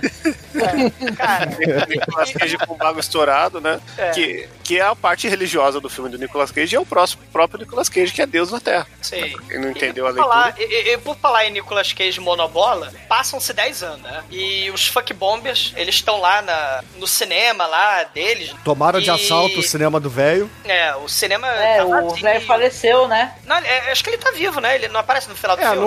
não. Ele tá Não, mas vivo. Não, aparece- final, ele- não, aparece na viagem No final dele. ele tá viajando. Ah, É. viagem. dele, né? É. Não, no É. final do filme É. tem uma galera que perdeu a cabeça que aparece, né? Não, é a É, viagem dele, porra. O... é, Aí é o seguinte, o, o cinema faliu porque tem umas cenas de transição que a, a bilheteira lá fala, olha, poxa, o cinema tá falindo, mas não é, não é por isso que vocês vão avacalhar essa porra, né? Passam ali por trás, entendeu? Não atrapalha quem tá vendo a sessão. Não atrapalha quem tá vendo derrumbro. É, mas o derrum que presta, né, Chicoio? Não... Aham. Você acha É o que Room sinal que não tem o Mark. É, Olha, felizmente. pra vocês verem que bizarro, né? Vocês estão falando do The Room, e nesse filme, quando os mafiosos vão é, fazer esse filme, né? Eles alugam as coisas, não compram, né? E o cara do The Room lá é surtado da cabeça, né? Foi comprar tudo, né? Sim, mas a É. galera do, do, do Fuck Bomber, eles fizeram um filme de samurais versus ninja, bem caseiro, filme bem assim, porque eles não estão conseguindo sucesso, né? Cara, O- bem o velho Bruce movies, né, lá cara? Grajal É. Ninja 2. É Brother of... Blood of Wolfuru, né? Brother of Wolfuru, né? of Wolfururu. É, o verdadeiro fran- fã do Bruce Lee, dirigido pelo Harata. E o maneira que o Sion Sono, ele bota as letras, do- eh, características dos filmes do Sion Sono, né? Este filme é do Sion Sono, tem aquelas letras, né, dele, ele bota como Hirata, né? Ele botando lá no, no É, isso aí é mais um ponto pra mostrar que o Irata é uma É- é visão dele mesmo, né? Um autorretrato Sim. bizarro dele. Ô, Bruno, e, e tem algo mais pra dizer que isso é um autorretrato? Porque, na verdade, o Sion Sono fez o trailer de um filme chamado Blood of, Bra- é, Blood of Wolves, e esse filme nunca of foi filmado. Wolfururu. E ele, ele fez um trailer e esse filme nunca saiu, ele nunca fez o filme. Ele mandou pro Robert Rodrigues o trailer, pelo menos? Cara, esse, esse filme, por exemplo, do Why Don't You Play in Hell, ele tava 14 anos pra sair, não saía? Sim. É, demorou um caralhão de tempo também pra fazer. Eu não vejo porque um produtor iria, le- iria ler esse roteiro e não ia querer fazer esse filme. Eu não vejo motivo. E, Pois é, cara, como É. pode? Né?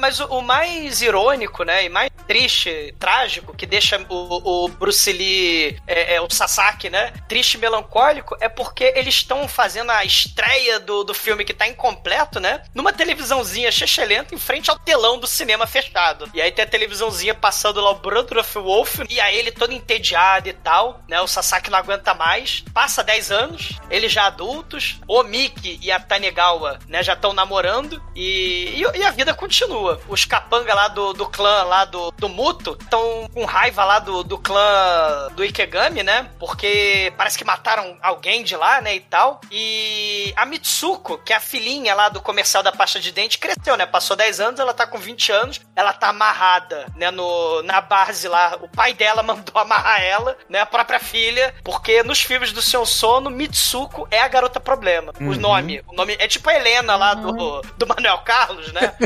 e, e aí a Mitsuko, em todos os filmes do, Mitsu, do, do seu sono, é a garota problema. E aí ela tá amarrada, né? Só que aí o clã do mal, lá, o clã rival, invade o QG e começa tiroteio, tudo, né? Aí cai a porra do, do letreiro, né? Que eles iam fazer um letreiro. Tiraram o letreiro do bar da amante do Muto pra colocar o bar como se fosse da Shizui, que a Shizui daqui a 10 dias vai voltar, né? Ela vai ser. É, porque o, o. Muto, o Muto é, tá com a esposa na cadeia, mas ele continuou com a amante, entendeu? Então a amante assumiu a criação da filha, no entanto que É. tem essa parte aí, que é, é muito da, da cultura lá do Japão, né? Essa coisa das geixas, etc. O- A Shizui, ela, ela vai ser solta. E uma coisa interessante que, que o ocidental pode ter uma estranheza é nisso que o Bruno falou, né? A própria. é, é, essa, essa moça que é amante do Muto, na vida real é a esposa do Sion Sono. E ela. A Megumi. É, e ela fala o seguinte: ela também tá em um monte de filme do Sion Sono, e ela fala o seguinte: eu agradeço por esses 10 anos, né? Mas a Shizu, ela se sacrificou em nome da Yakuza, né? Por todos vocês, mas agora é minha hora de ir embora, né? Porque eu sei que eu sou amante e tal. E, e é uma característica mesmo, isso que o Bruno falou é verdade mesmo, né? Esse lado meio oficial de amantes, né? Lá no Japão, né? Mas isso é conversa fiada. O o verdadeiro motivo dela se mandar é o que a Shizui fez com os três mafiosos que fez ela ser presa. Ela lembrou do que, do que ela fez com os caras, ela falou, acho que eu vou embora. A Antes dela voltar. aí tinha que ser Sidney Magal, né? Você te agarra um com o outro. te mato, te mando algumas Destripo. flores e depois escapa. Mas aí tem o tiroteio, né? Aí, é um- pra variar, é caos número 5, 6 já no filme, né? E aí a Mitsuko voa pela janela, ela consegue fugir. E ela tá vendo um cara, né? Um nerd otaku lá na cabine telefônica. O Falando que com a mãe, né? É, falando com a mãe. O que realmente aí pode ser um elemento que o Bruno falou, que o filme é mais antigo do que a gente imaginava. E ele tá lá na cabine telefônica, e aí ela, a- ela fala assim: moleque, eu te dou, sei lá, 100 mil ienes, ienes 100 mil dinheiros pra você ser meu namorado por um dia. Né? Dia de princesa. É, e é importante a gente dizer que esse mesmo garoto apareceu 10 anos antes vendo o comercial da menina num- numa lojinha, numa mesbla da vida, né? Na vitrine da É, mesbla. ele, ele vê a notícia de que o comercial vai ser cancelado. E ele fica e ele triste e fala, "Não, melancólico. Não pode, é, ele não pode fazer isso, por quê? Ela é sua namorada? Aí ele Sim. fica, ah, namorada. Sim. E, e tem várias cenas dele É que eu correndo. nunca. É que eu nunca. É que eu nunca. eu nunca beijei uma garota antes. Viva o pica-pau. Mas, mas, mas o, o, o- esse Koji, né, que é o, o personagem, que inclusive tá lá no filme do Picadon também, ele aparece lá no filme do Picadon, ele faz a voz daquele robozinho que ganha vida. Além da tartaruguinha Picadon, o robozinho que ganha vida é da voz desse moleque aí do Koji. O interessante são as filmagens que vocês estavam falando aí, né, que o Senhor Sono bota filmagem de gente correndo a esmo pela rua, e tem um monte de gente que não tá entendendo porra nenhuma ali, né, que são pessoas japonesas andando ali. E o Senhor Sono tá filmando os atores correndo pela, pela rua, né? E, e- os pedestres vira, viram figurantes sem saber, né? E, e aí a, a Mitsuko vai tomar banho de loja, né? Pretty Woman, porque ela é filha de mafioso, né? Então ela vai lá, toma banho de loja. Aí o Koji fica, oh, ele. Nossa, ele ele- todo encantado. meu DNA, como é que é? Meu DNA está em chama. Porra dessa que ele Porra é essa, né? Aí a parada mais foda é logo depois que ela vira assim pra ele, ó, amarra meu sapato porque eu tenho que encontrar com um homem e você vem comigo. E aí eles chegam lá na, na casa e aí ela fica assim do lado da O cara porta, tá né? escondido, né? É, o tá ex-namorado escondido. tá escondido. É, é, é, a gente não sabe ainda que é o ex-namorado, né? Mas ele bate assim na porta e ela fala assim: ó, diz que você é o entregador que tem entrega pra ele. Aí ele se enrola todo lá, fala um monte de merda, mas enfim, o cara vai lá abrir a porta, aí ela sai entrando e o maluco, que porra, tava com outra mulher na cama, vira pra ele e fala assim: ah, não, perdão, perdão, eu não queria, eu não queria, ela não queria o caralho, meu irmão, vem cá, enfia-lhe a porrada quebra um vaso ali na mesa, pega os caquinhos de vidro e fala assim: abre a boca e fecha os olhos. Bota uma porrada de é caco de vidro na boca do candango. E com requinte de crueldade, ela vai lá, bota um na boca dela, dá um beijo e com a língua dela empurra o caco de vidro e estoura a bochecha do cara. É muito maneiro. Enquanto cara. ela canta sobre a música de pasta de dente, né? Faz, abre a boca e faz um sorriso, né? E aí É. o Koji É. descobre que ela é a menininha que ele se apaixonou do comercial. Você descobre que essa cena foi dirigida pelo Takashi Miike, né? Igual quando você vê Sin City, você sabe É. a cena do Tarantino. Foi dirigido pelo Sion Sono, né? E tem um lance também que ela. Que cada gente descobre que ela já ela era atriz, né? Ela conseguiu ser atriz, só que ela ficava fugindo do set, né? Ela queria fugir do pai e esse namorado meio que abandonou ela, né? Ele largou ela pra É, ele, tá? ele ajudou ela a fugir e depois ele fugiu sozinho. Claro, porra, é, o- a- Safado, ela é filha de chefe de acusa, até. né, porra? Mas, ô, Angélica, ela, na verdade, não queria ser atriz do filme que ela tava fazendo. Porque a, a mãe tinha o sonho da filha ser uma estrela de cinema. Então o pai forçou ela a participar de um filme lá de alguém ligado a Yakuza, botou ela como atriz principal, só que era um drama. E ela queria ser atriz de cinema de ação, alguma coisa assim. E ela não queria, achava que ela ali uma Ela queria porcaria. ser B10. Exato. Sim. Ela queria ser uma Thurman no Kill Bill, entendeu? Exatamente. né? E vocês não acham curioso uma coisa? Que eu- esse, o pai dela, o Muto, ele é um cara motherfucker, né? Enfim, escreveu, não leu, ele corta você em pedaços. Mas em um determinado momento, quando ele vai confrontar o diretor do- desse filme que a filha dele tava fazendo, o cara bate o pé e não tem medo dele, não, né? Interessante. É, o cara é ligado a Yakuza, né? Porque Yakuza não é só apenas uma organização criminosa. Obviamente que é também, né? Mas ela tá muito ligada a negócios legítimos lá no Japão. Então, Se estende pra várias É. áreas. E, e- e- e pelo que eu entendi é que eles eram amigos. O, o, o Muto é produtor cultural, né? É, é tipo um mecenas, né? Da, da- é, não lá, é e o diretor é meio que amigo dele. É, eu não diria que é amigo, né? Mas é, é como se fosse esse diretor aí um dos investidores, assim, um dos negócios legítimos, entendeu? Da, E se a da gente for Yakuza. pensar, isso meio que faz uma ligação direta com o poderoso, com temas do poderoso chefão, né? Essa relação ali do crime organizado e o financiamento de, de cinema, de Lavagem, música, né? Lavagem de dinheiro, né? Quem, quem patrocina o até, cinema. até aquele lance deles cuidarem da, da família de quem morre, né? Dos soldados que morrem, né? Sim. E tem um momento lá que o pai dela fica falando assim que cuidaria da família. Aliás, tem uma coisa interessante, não sei se, não sei se vocês concordam, que os capangas, eles têm um momento de aparecer, né? Sim, o Tem Xota, capanga o lá, Xota liga- ele aparece. Você não lembra do Xota? 20, Começa a falar sobre cinema. Aí os capangas têm, eles não são é, aleatórios. Eles têm momentos que eles aparecem, que eles falam. Isso é mó maneiro, né, nesse filme, assim, né? Que tem um elenco grande, mas o elenco aparece. E eles parecem divididos em grupos. O- o- o- os capangas do Muto, por exemplo, tem os dois carecas, tem os dois caras do terninho modernoso, tem os caras mais velhos, né? Tem os grupinhos, as panelinhas dentro do, do grupo de mafiosos ali, né? Sim, eles eles têm várias missões. Tem a galera, esses carecas vão capturar a, a Mitsuko junto com o Koji e o pobre do pobre do Koji apanha, feito um desgraçado. Fudida, se fudeu. Ele, é- que ele tem medo, né? Ele, ele é medroso. Ele vira homem. Tem uma rea... Ele tem uma reação tão máscula quanto eu teria na mesma situação que ele. Porra, né? é Yakuza, É, né, cara? É Yakuza. E aí, eles são, né, é, seres do mal mesmo, né? Eles falam, ó, Koji, tu vai morrer, né? Você sequestrou do set... Olha só a história que eles começaram a construir na cabeça, né? Os, car- esses capangas da Yakuza, né? Você sequestrou do set de filmagem a, a filha do chefão da Yakuza, transou com, com, com ela e tu vai morrer antes do pôr do sol, cara. Você vai morrer. Encara de frente com a sua própria morte. É desesperado. né? Encare como homem, né? Ele- e ele ela fala totalmente blasé, né? É. Ela nem tchum, nem. Eu, no lugar dele, eu estaria pensando o seguinte: poxa, são 10 horas da manhã, eu só vou morrer no pôr do sol. O que, que vão fazer comigo até lá? A morte é o é o menor dos problemas aí. Sim, e, e- e eles chegam lá, né, no, no, no QG, né, depois teve aquele tiroteio todo, né, teve aquele caos todo, né, do, no, no QG lá do, do Muto, né, tudo destruído, mas ele fala, gente, o mais importante agora, a gente vai virar uma Dark One Productions. A Yakuza vai virar uma produtora de filmes, a gente precisa produzir um filme, a minha mulher vai sair do, da cadeia, ela, ela se sacrificou por todos nós, é, ela, ela matou quatro, matou três caras da Yakuza e foi presa, e pra manter tudo funcionando, a gente, né, é, é, deve a ela, né, ele até fala pro Xota lá, o capanga lá, o Xota, né, Xota, né, se...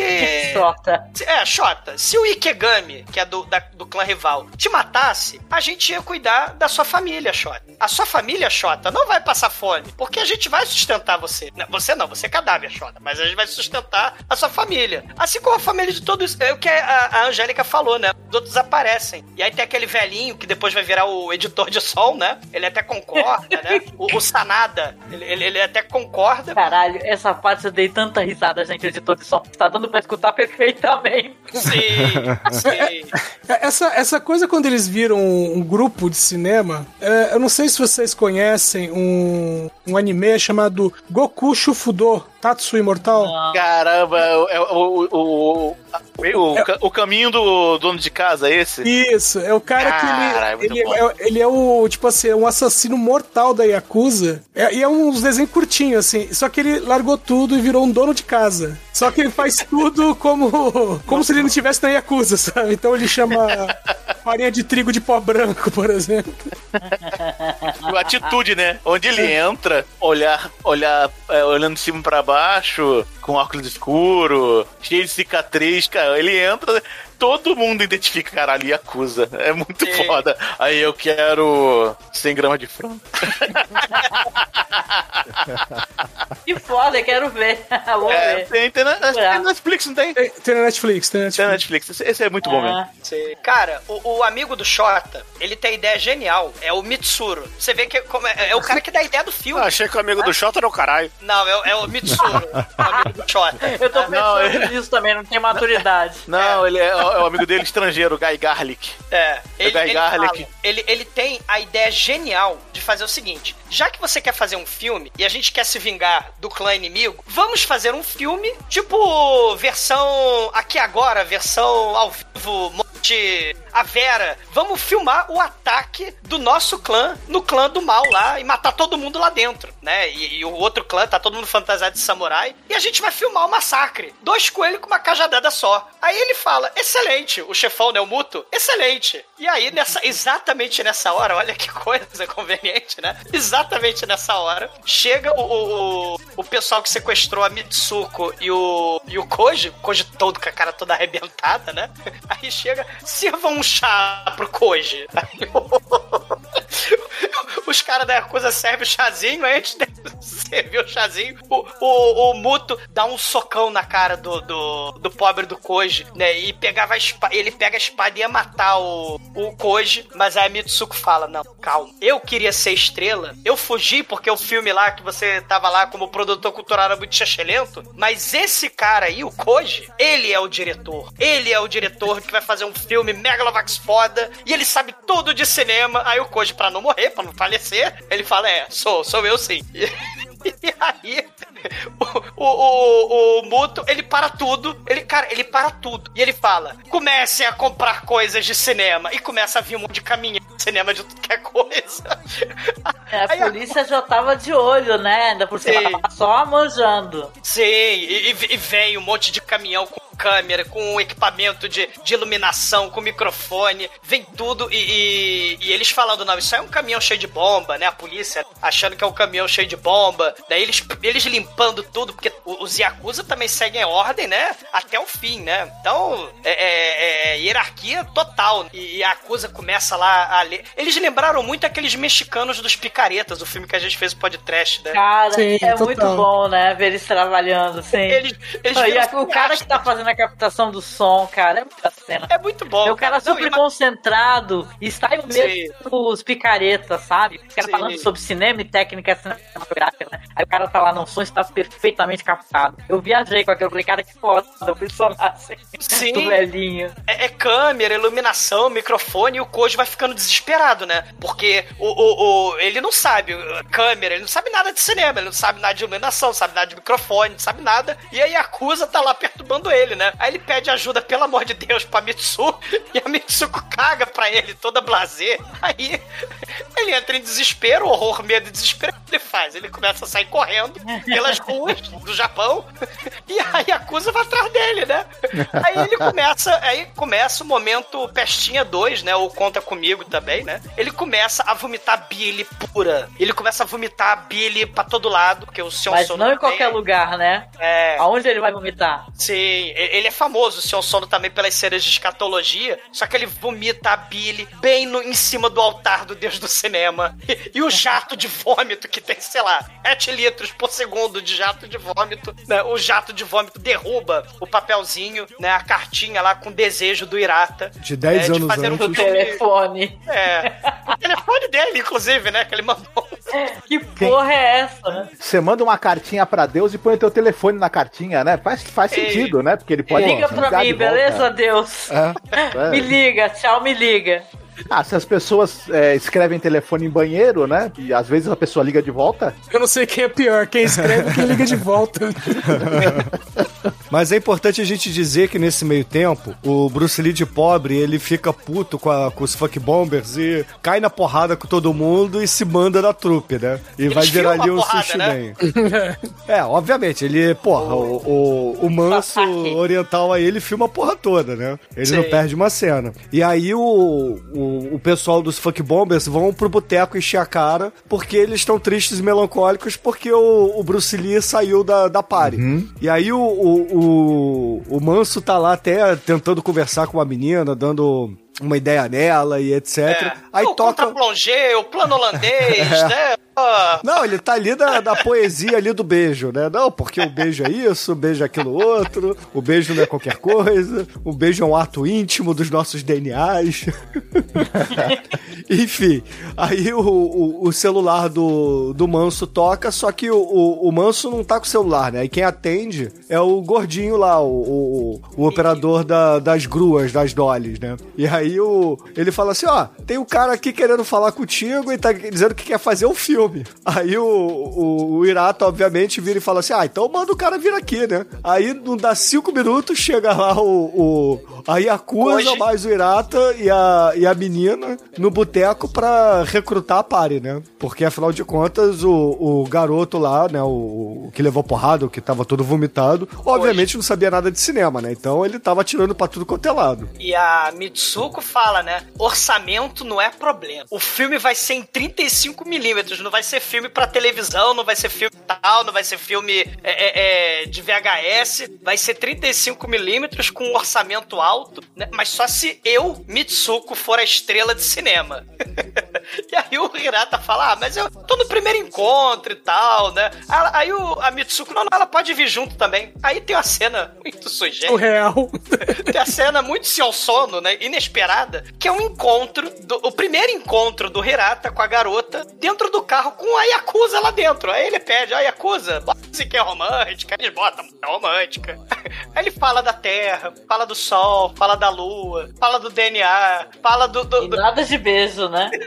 aí a, a, todo mundo no carro, beija ela, que ela tá dando mole, beija ela, né? Aí a Yakuza fica lá, beija ela. Ela gostou do teu papo e tal. Aí ele, não, o sol, as estrelas, o plano holandês e nada, né? E aí ele manda parar o carro, para o carro. Aí ele vai lá para fora, aí fica um monte de stalker ali olhando, todo mundo da Yakuza olhando. E aí, né, ele, ele fala, é, mesmo que a Yakuza me mande eu te beijar, eu não vou fazer isso. Porque eu só vou fazer isso quando os nossos dois corações apaixonados mandarem. Estou apaixonado. É Daniel, né? Daniel e João Paulo, né? E, e aí, quando é, Daniel e João Paulo mandarem a gente se beijar, a gente se beija. E, e aí eu vou fazer o seguinte: vamos fazer o seguinte. Eu vou beijar você e a gente vai concluir o nosso primeiro encontro depois que eu acabar de fazer o que o destino me mandou, que é filmar com aquela galera estranha que tá ali, né? Festa estranha, filme estranho com gente esquisita. Então, eu vou filmar com eles, depois eu volto para terminar o nosso primeiro encontro. Aí ele. Nossa, é o tipo de coisa que você sabe que a pessoa vai se ferrar, né?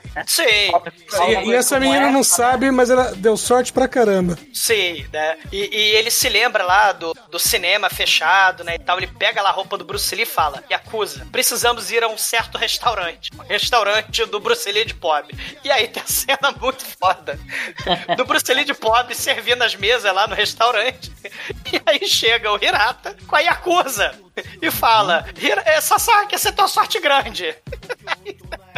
E eu achei engraçado, isso é um clichê do cinema, né? Quando você tem os filmes de gangster, sempre tem a cena de um cara que, da gangue que, que se regenerou, tá fazendo outra coisa, e um determinado momento dramático, o pessoal da gangue vai atrás dele pro cara fazer um último assalto, um último plano, e claro que vai dar aquela bosta que sempre dá, né? Sim. E, enfim, e eles adaptaram esse clichê, o Seu Sono, pra essa coisa do, do membro do, do grupo deles do, de, de cinema que resolveu tentar uma vida mais comum, como, como trabalhando num restaurante. Eu achei bacana como eles pegaram esse clichê e usaram aí de uma maneira mais diferente, mas ao mesmo tempo dentro do mesmo sentido. Sim, ele, ele fala assim, ele, ele taca o, o, o nunchaku, né? E aí o Bruce Lee de pobre começa a espancar o pobre dos Yakuza, né? E cai na mesa, destrói lá, cai em cima da yakisoba, do yakisoba, né? E o dono do restaurante fica desesperado, né? Os clientes horrorizados. Aí, aí é o clichê que você falou, só que aí tem aquela coisa metalinguística bizarra do seu sono, né? O Hirata grita corta. Aí todo mundo para, né? Uhum. E aí ele fala pro, pro Sasaki pra ir junto e o dono do restaurante fica, mas quem vai pagar o prejuízo e tal? Aí o, o Sasaki dá o dinheiro do, do salário dele e fala, dono do restaurante, senhor Wong, senhor, senhor Wong, talvez, é, é, senhor Wong, toma aqui o, o, o, dinheiro e quando eu ficar milionário com o filme que a gente vai filmar com a,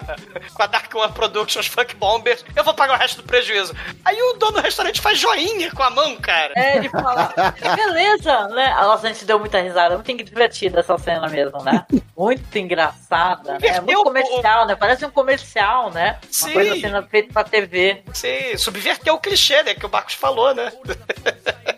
Se bem que vai ter um outro joinha mais pra frente no filme que ganha desse, mas a gente já chega lá, né? Sim, sim. sim.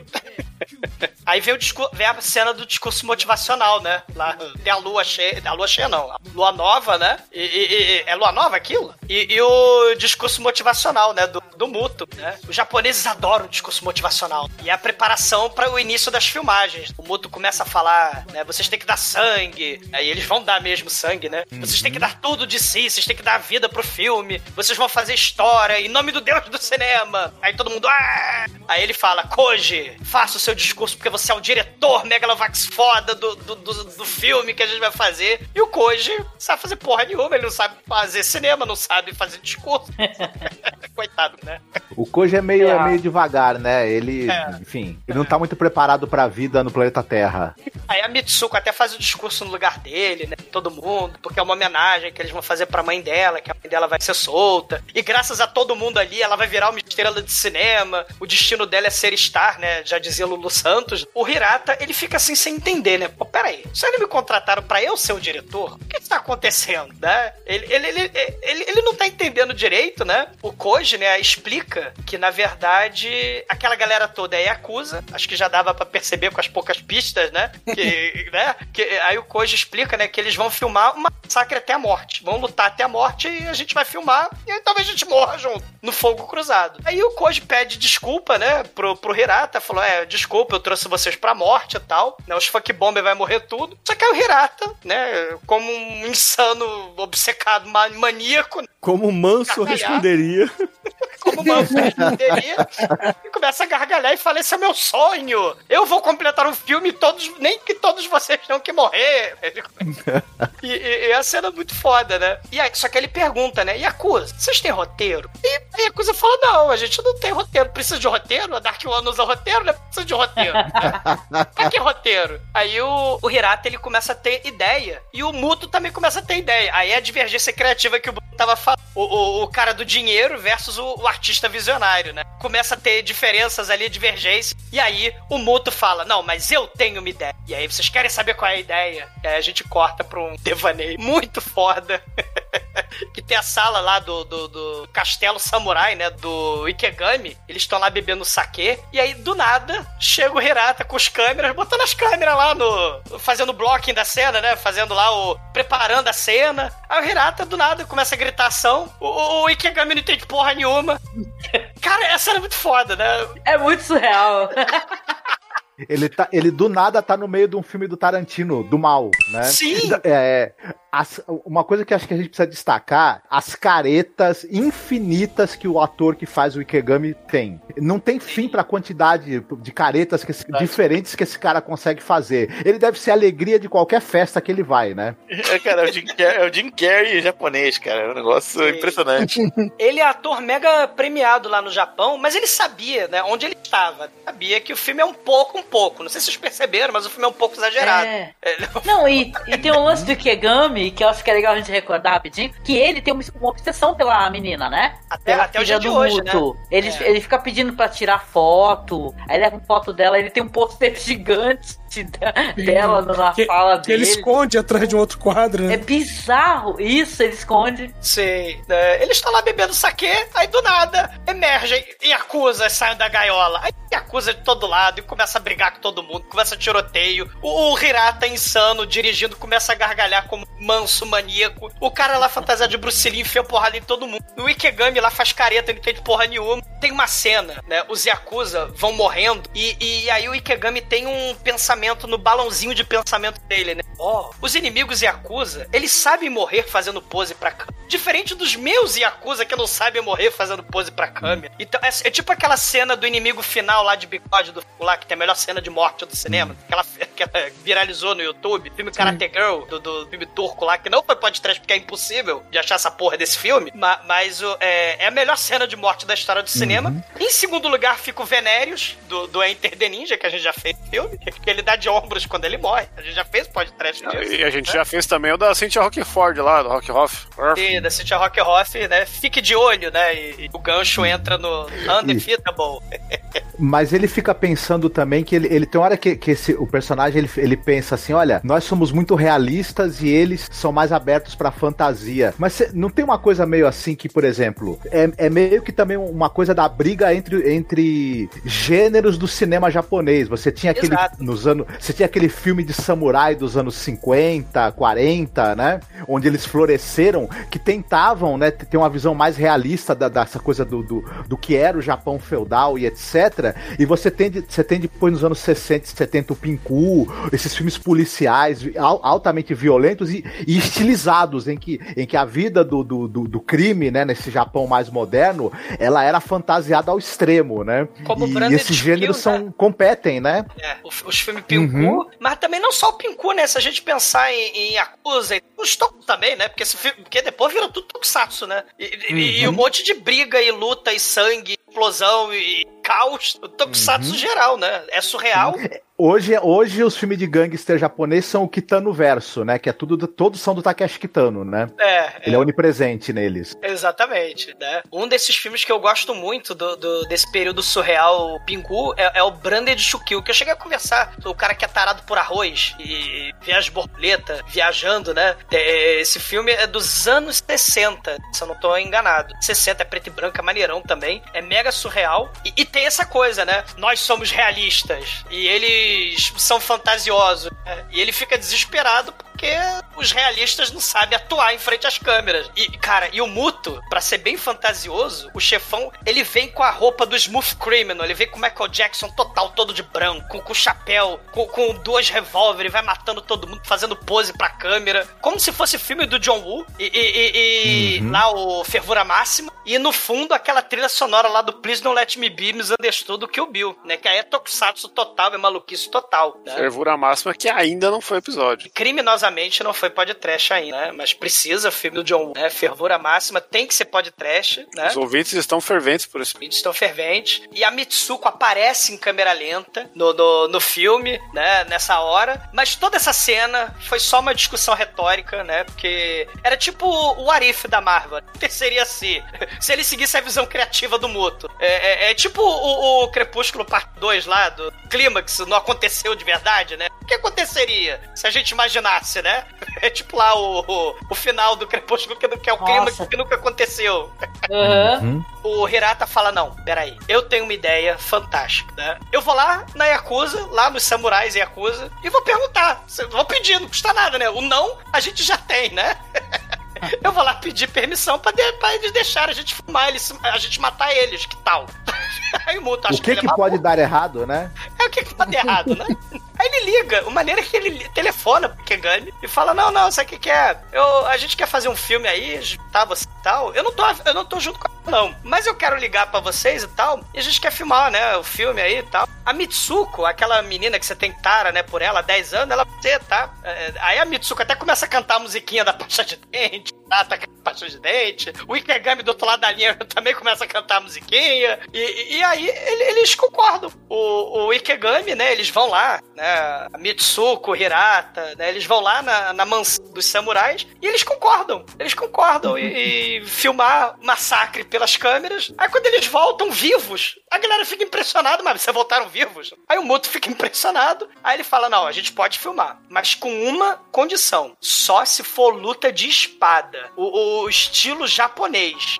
This is the way. E é importante frisar que isso não foi um pedido da Yakuza rival. Isso aí foi ideia do manso oriental aí. Exatamente. Que é mais Mas o Irata é esperto, ele sabia que as balas podiam é, danificar as câmeras, né? Então ele falou, vai ser espada, ha!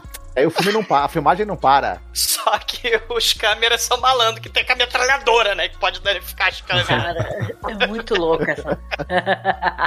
Mas é o técnico de som que vai, que vai é, desfazer o trato aí. Tá- Nunca confie no técnico de som, né? Olha aí. É, pro é, clima aliás, é, filme, né? é a primeira vez que tem o Bruno no filme, né? Que é o editor de som aí. É verdade. É o velhinho mala. O velhinho mala. É, a gente já Termina pode- logo aí, vamos parar esse filme aí que eu preciso dormir. É, Vai, falta meia hora pra acabar aqui, caralho. Cena, cena, cenas. É, é o clímax do filme, né, Bruno? O som está ótimo, estão cortando todos os né do exumador. Vai cagar no mato, né? Em japonês. E tem umas cenas surreais, né? Isso é mó legal essa parte aí, né? Lá tem a chacina. Não sei se vocês vão comentar sobre isso, né, o, Douglas? Sim, né? Porque assim. o lance do, do arco-íris. É, te- porque assim, o, o que eu achei muito maneiro é que a gente sabe que o filme, o- todo o filme foi construído, são du- mais de duas horas de filme, o filme é construído pra essa cena. Não, o filme dizer, são dois filmes, se você for ver, né? É. Tem, a- tem o filme da galerinha que quer fazer cinema e tem o filme dos Yakuza lá da, da filhinha, né?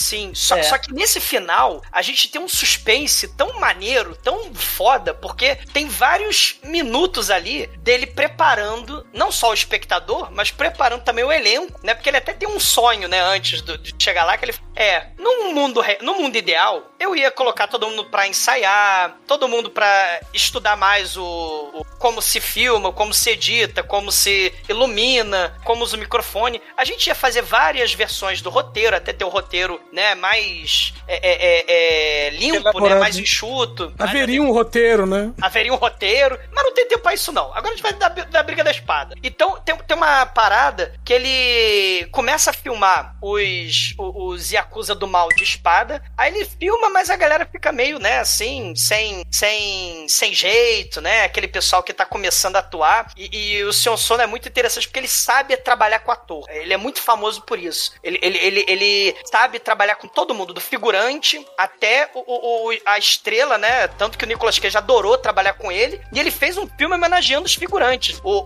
o, o Asher Street, né? Que ele fez o, o, o filme homenageando os figurantes lá, o Red Post on Asher Street. Feito só com figurante. É uma ódio aos figurantes, o seu sono, né? Então ele, ele tem ali a filmagem da Rob galera. Schneider. É, ele, ele tem a, a galera é, fazendo cara de mal, né? Aí ele fala, pega a espada, rosna e começa a gritar. Aí a galera começa a gritar e fica. Isso aí Essa é o épica. medo, horror e desespero do Manso. Sim, Bruno, é exatamente isso, né? É o medo, horror e desespero. Aí a galera começa a ficar animada. E aí ele olha pro outro lado, tá todo o clã do mal lá, da Mitsuko, do Muto, o Koji, que não sabia dirigir, né? Tomou conta do filme. Koji foi pra lá, né? Ah, você vai ser só mais um ator, né? E aí tá todo mundo escondido atrás de uma porra de papel, né? E aí ele começa, né? O medo, horror e desespero. E antes dele gritar ação, ele imita aquele ator lá do, do Godzilla, aquele lá, Let Them Fight, né? E aí, que é aquele filme lá que tem o, o Ken Watanabe, né? Do, o, o, o Hirata fala, Let Them Fight. E quando ele grita ação, o caos está instalado. A porradaria épica começa, e inclusive pra gente descobrir que é épico mesmo, começa lá o Beethoven, toca Beethoven, né? Do, do- É. Kubrick, né? Ultra violência com música clássica. Sim, E- o momento Kubrick total, né? Entre várias influências, né, do, do, do, do Sion Sono pro negócio épico. E aí começa ele como um maestro no meio do caos, sangue jorrando. O, o velhinho lá, com, a- com o Bruno, o velhinho lá com a edição do som. Ah, É, é, o, o, o moleque lá, o Koji, cai a lata de cocaína, ele começa a cheirar a lata de cocaína que ele tá carregando uma lata de cocaína ali, né? Que a Yakuza mandou ele carregar. E, e começa né, o, o- o medo, horror e desespero. E voa cadáver, voa perna, voa braço. Muito foda.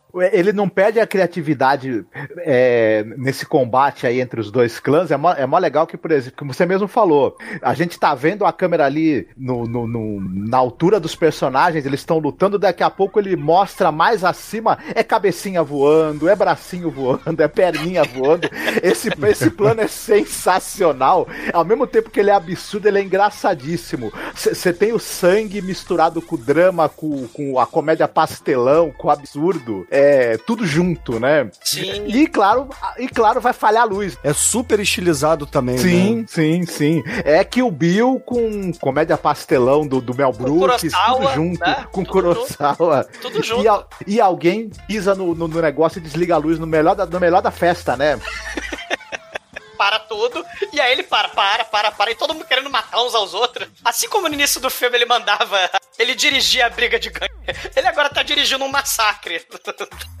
vida- da vida real. E, e- e aí ele manda li- ligar a luz, né? Tipo, e tá ali, né? Acender a luz, cruze, né? Que flagra. E aí recomeça a porradaria. O Muto, ele começa a matar com a espada, né? O Muto é o chefão lá, pai da Mitsuko, mata cinco por, por segundo ali, por round. O, o Ikegami não fica atrás, só que aí ele faz sinal de joinha pras câmeras, mas o diretor falou, não olha pra câmera, não faz sinal de joinha, né? Que deu Demetrius. Não, Demetrius, Tá. não olha pra câmera, Demetrius. Demetrius não olha pra câmera, o Demetrius olhava pra câmera, né?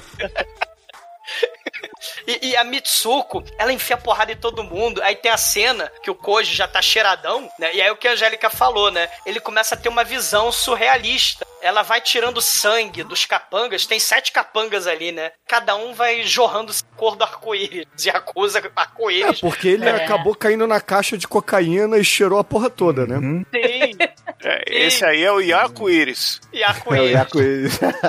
É, é, vai pintar um arco-íris de E, energia. e- e o que né? que lembra vocês, né? Porque eu tava conversando com o Marcos, né? E a gente assistiu, né? Vocês também devem ter assistido esse, esse filme recente aí do James Gunn. O Esquadrão É, Suicida. Esquadrão Suicida, não tem a Alequina? Sim. Né? Que ela tem essa visão, que ela vê Os flores. né? passarinhos, é. São passarinhos e flores, né? Então, Flores. eu acho que tem uma influência aí, né? Tem uma inspiração. Olha aí. Não olha aí. duvido nada. E, e essa e é exatamente isso, né? A, a menina superpoderosa que assassina, é B10, é sanguinolenta, mas não perde a ternura, né? Não perde o Uhum. passarinho, não perde né, o arco-íris. É bem Eu lembrei da, eu lembrei da Azumi. Sim. E essa, que, é, que é, é bem essa coisa da, da jovem heroína de ação que decepa partes de todo mundo, né? Sim, ou mesmo, lá Girl mesmo, Squad, né? Uhum. ou mesmo a noiva, a, a, lá a personagem do Kill Bill também, né? Não é tão jovem assim quanto ela, mas né? É, é, é. Não, é influente, porque toca o Please Don't Let Me Be Misunderstood. Começa a tocar no meio do- da, da, Uhum. Da cena, né? Essa cena do, do que, que, no Kill Bill que toca a música do Santa Esmeralda, o, o Tarantino pegou daquele filme Sexo e Fúria, aquele filme japonês, né? Sexo e aí o,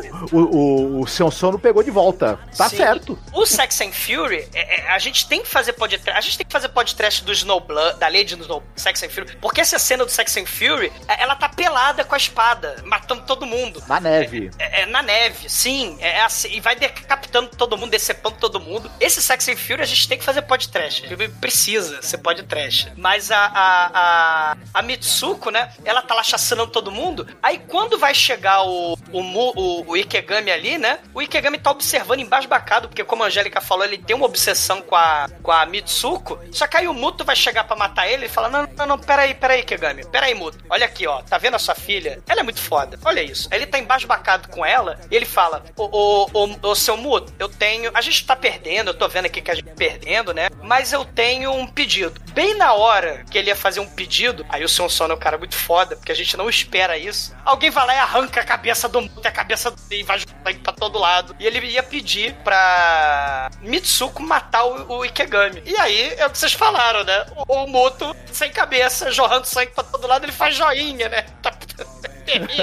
Ele dá o ok mesmo sem a cabeça. Sensacional. Sim, Exato. sim. E, e- e tem também lá o Koji, né? O momento romântico, né? Tem o flashback dele lá, porque é filme japonês, né? Tem flashback. E aí o seu sono vai subverter o flashback também. Porque quando eles estavam lá, antes de ser sequestrado pela Yakuza, ela fala lá, "Ah, eu quero ser estrela de cinema, mas é porque eu nunca me apaixonei, nunca amei de verdade, né? E tal. E aí o seu sono inova no flashback, né? Porque quando o Koji é, é, finalmente ia beijar a, a- Mitsuko no flashback, do nada arrancam a mão dele fora na vida real, né?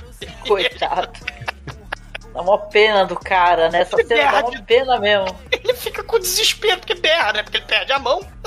É, só não dá pra ter muita dó porque dá pra ver que ele tá com o braço pra trás, assim, né? E com uma mão prótese bem meia boca. Ele começa a gritar pela Mitsuko, né? Aí a Mitsuko chega lá do lado dele, eles ficam, se abraçam e tal. Aí chega um Yakuza safardana, um Yakuza canalha. Daí ele fala, pô, eles estão de safadeza no meio da carnificina, que coisa horrível. Aí ela segura lá o cotoco lá da mão do Goji, pede desculpa, né, e tal. Aí ele fala, não, não peço desculpa, eu nunca me senti tão vivo, eu tô parecendo um N-Gale lá por natureza. né? Olha lá minha mão lá, né, ele aponta pra mão, né, tá segurando, a mão dele tá segurando a espada que tá lá cravada no teto, né? A- E a mão dele jorrando sangue loucamente. Como pode isso? Porque o sangue tem que jorrar do corpo, não do membro decepado, mas tudo tá tudo certo, fica bom. Cara, ele ia beijar a Mitsu. Mas o Yakuza, né, o, o safardana, o canalha, o pulha, o Biltre, ele vai lá e crava a espada na cabeça do Koji e desce a espada até a testa dele. né? E, e- ele fica rindo, né, tripudiando que nem o Nelson no né? E olha assim, pô, Koji, o Koji com a, cabe, com a espada cravada. E, e- e ele cai assim, a Mitsuko, né? Vai atrás do, do sujeito. Ela é cercada por uns, por uns 10 ali, né? No momento que o Bill. Que tem a cena, né? Que o Tarantino faz com a, uma turma que ela é cercada por um monte de gente. Aham. né? E aí ela, com um golpe só, arranca a cabeça de todo mundo. Caramba, Will Wind Attack, cara. Porra, ele. Sim. D&D demais, cara. Essa é uma cena. Nove caras vindo de, de todo- Nove pessoas vindo de, de- das nove posições possíveis lá do, do quadrinho do D&D. Um giro de espada, quatro, nove de, de, Eu acho que isso cara. aqui é mais. É, porque, pô, o Will Wind é, é, é de fighter, né? Aqui a gente tá mais pra karatê chambara mesmo do GURPS. É o, é o girocóptero do Thiago Ventura, isso daí. Era do mal, né? E, e- e o Koji, ele tá ali. Ele não morreu, é só um detalhe, a espada na, na cabeça até, que foi até a testa dele. Ele Só parece fez um uma unicórnio lobotomia. É, Ele, ele parece um unicórnio feliz, né? Cambaleante. Não, mas isso, isso aí é mostrando os poderes que a cocaína te dá, né, cara? Bom, aí. Meu Deus. O, o Hirata, ele tá mais do lado do Sasaki, né? Porque ele tá focando, apesar de que a Mitsuko tem que ser a estrela do filme, né? Ele foca lá no Bruce Lee de pobre com um chaco, né? E, só que aí tem uma hora que, que o Bruce Lee arruma duas espadas, começa a chacina com as duas espadas. E, e o mais foda é que a gente fala, é, agora acho que é a luta final, né? Porque o Bruce Lee, ele encara o Ikegami, e aí o, Ike, o Ikegami vai pra luta final. O, o Hirata, ele dirige a cena, gritação e tal. O, o Ikegami elogia o Sasaki e tal, né? Fala que ele é cool, que nem o Jack Chan. Só que aí eles vão pra outras lutas. O Sasaki vai lá, imitando o Bruce Lee, vai matando um monte de galera. O Ikegami vai pro outro lado. O... Não, a- aí é só, só legal um comentário que o cara tá de Bruce Lee e fala que ele vai ser o Bruce Lee japonês, né? E aí, quando ele vai receber um elogio, ele é o Jack Chan japonês. Eu falo Jack Chan, é verdade.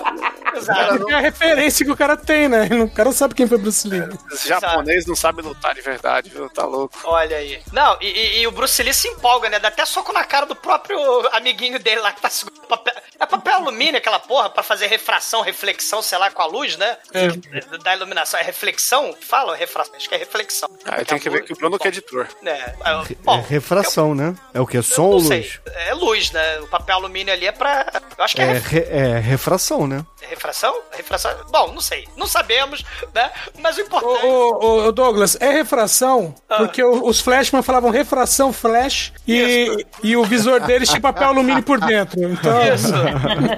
e tinha uma trilha sonora muito foda. O Flash era uma das trilhas sonoras de abertura do Tokusatsu. Rock and roll total, né? Era Não boa deixem de ler o livro é, Os Efeitos Óticos do, dos Tokusatsus. É um livro importantíssimo, é, enfim. Flash, Flash, Flash, Hirokiri, Hariroriro, Flash. Bom, mas deixando o Flash bem pra lá, o, o, o Ikegami, ele chacina todo mundo e aí ele pega lá o velhinho do som, né? O velhinho tá lá, como a Angélica falou, né? O som está excelente, né? Maravilhoso. Aí ele- né? Não, essa cena é espetacular, né? Porque todo mundo achou que a briga final ia ser do Muto com o Ikegami. Não foi. Bom, sobrou quem? Sobrou o, o, o, o Bruce Lee com o Ikegami. Também não foi. Aí, né? No final das contas, o Ikegami vai lá perguntar: Não, o som aí da. O microfone da Mito tá funcionando? Aí do nada, o Sanada puxa a pistola e dá o tiro no, no Ikegami. Isso foi vingança pela morte do meu chefe. E aí, ninguém esperava isso. Todo mundo fala, porra, mas tiro não pode. Você puxou a arma. Quebrou a É. regra. Pois é, a, a gangue do Muto, tinha, o pessoal tinha combinado que ia ser a coisa com espada, mas todo mundo levou arma, né? Interessante, porque na hora que, que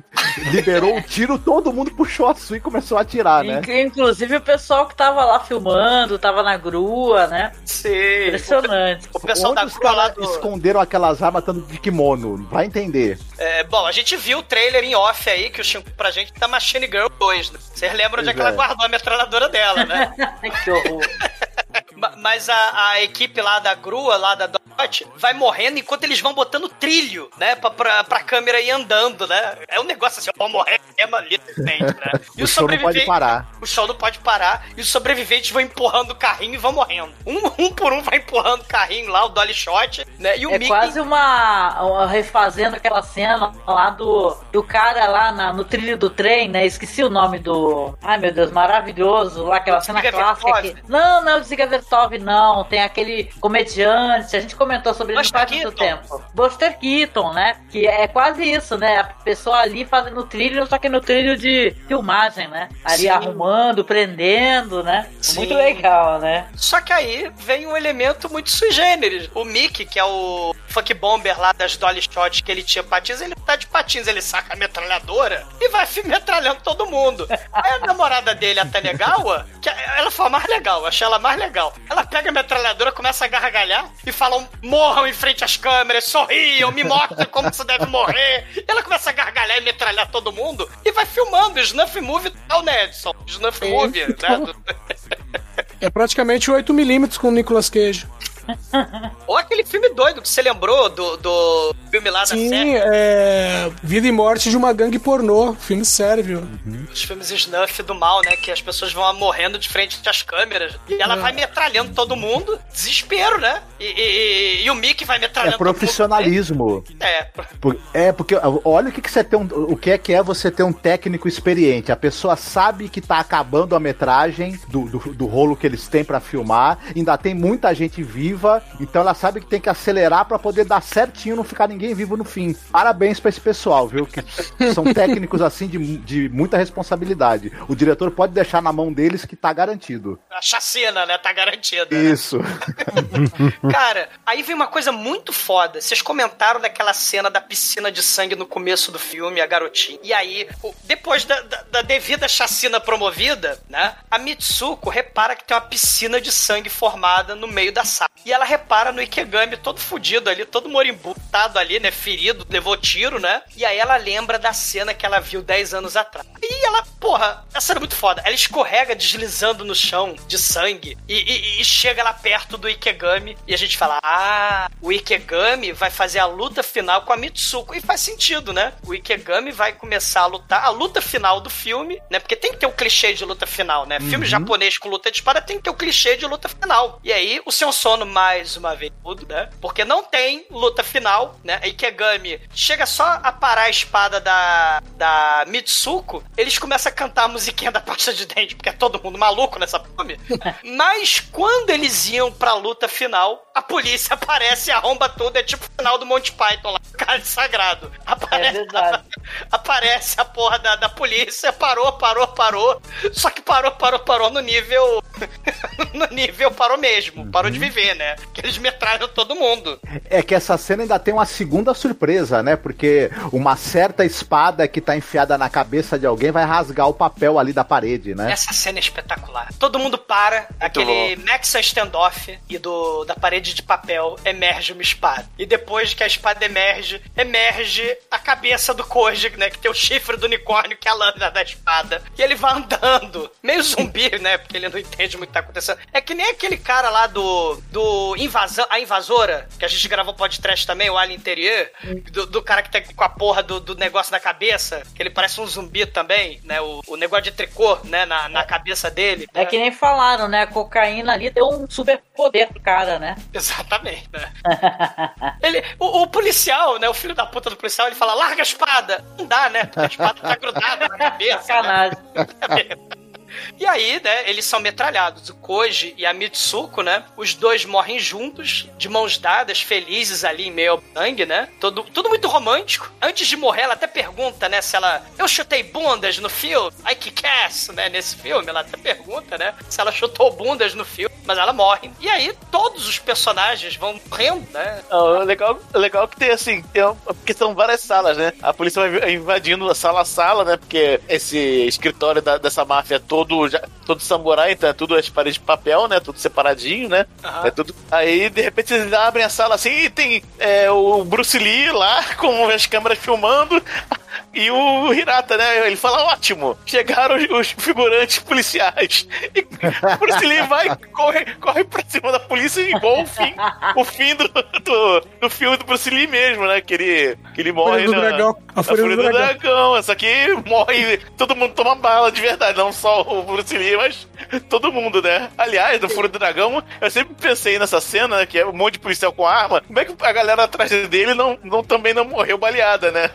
É a lógica do Ninja 3 a dominação. Você lembra É. que né, o Ninja 3 a dominação tá no meio do círculo de policiais atirando, mas os policiais, eles não são Stormtrooper, né? Eles É, atiram né? só E acertam. Aí cai todo mundo, né? Caiu o Bruce Lee, cai- caiu o Hirata, aí todo mundo que tava lá lutando e, e filmando, enfim, né? Só sobra ninguém. E os policiais partem pra próxima sala e largam eles lá, né? Ah, Só que o Hirata só tomou um tiro no, no ombro, né? E ele, ó, assim, a- Ele poder levanta. do- de protagonismo do filme, porra. Ceia, levanta a ceia. É, ele levanta, e olha, olha pro, pro amigo dele, Bruce Lee, e fala: Conseguimos, meu amigo, conseguimos. Aí ele vai lá e tira a- a- as, as latas de filme das câmeras, vai passando onde a polícia já passou, matando todo mundo, né? Pega a fita É, gravada do velhinho, né? Do, Do- velhinho e a- é, do bom, bom trabalho. Fala assim, bom velhinho morto, bom trabalho.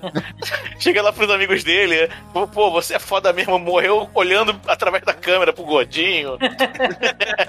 Morreu na posição, né? É, ele daqui a pouco ele tá na rua com milhares de Gargalhando, gargalhando, correndo. todo ensanguentado, cheio de rolo de filme, né? Ah, consegui, consegui!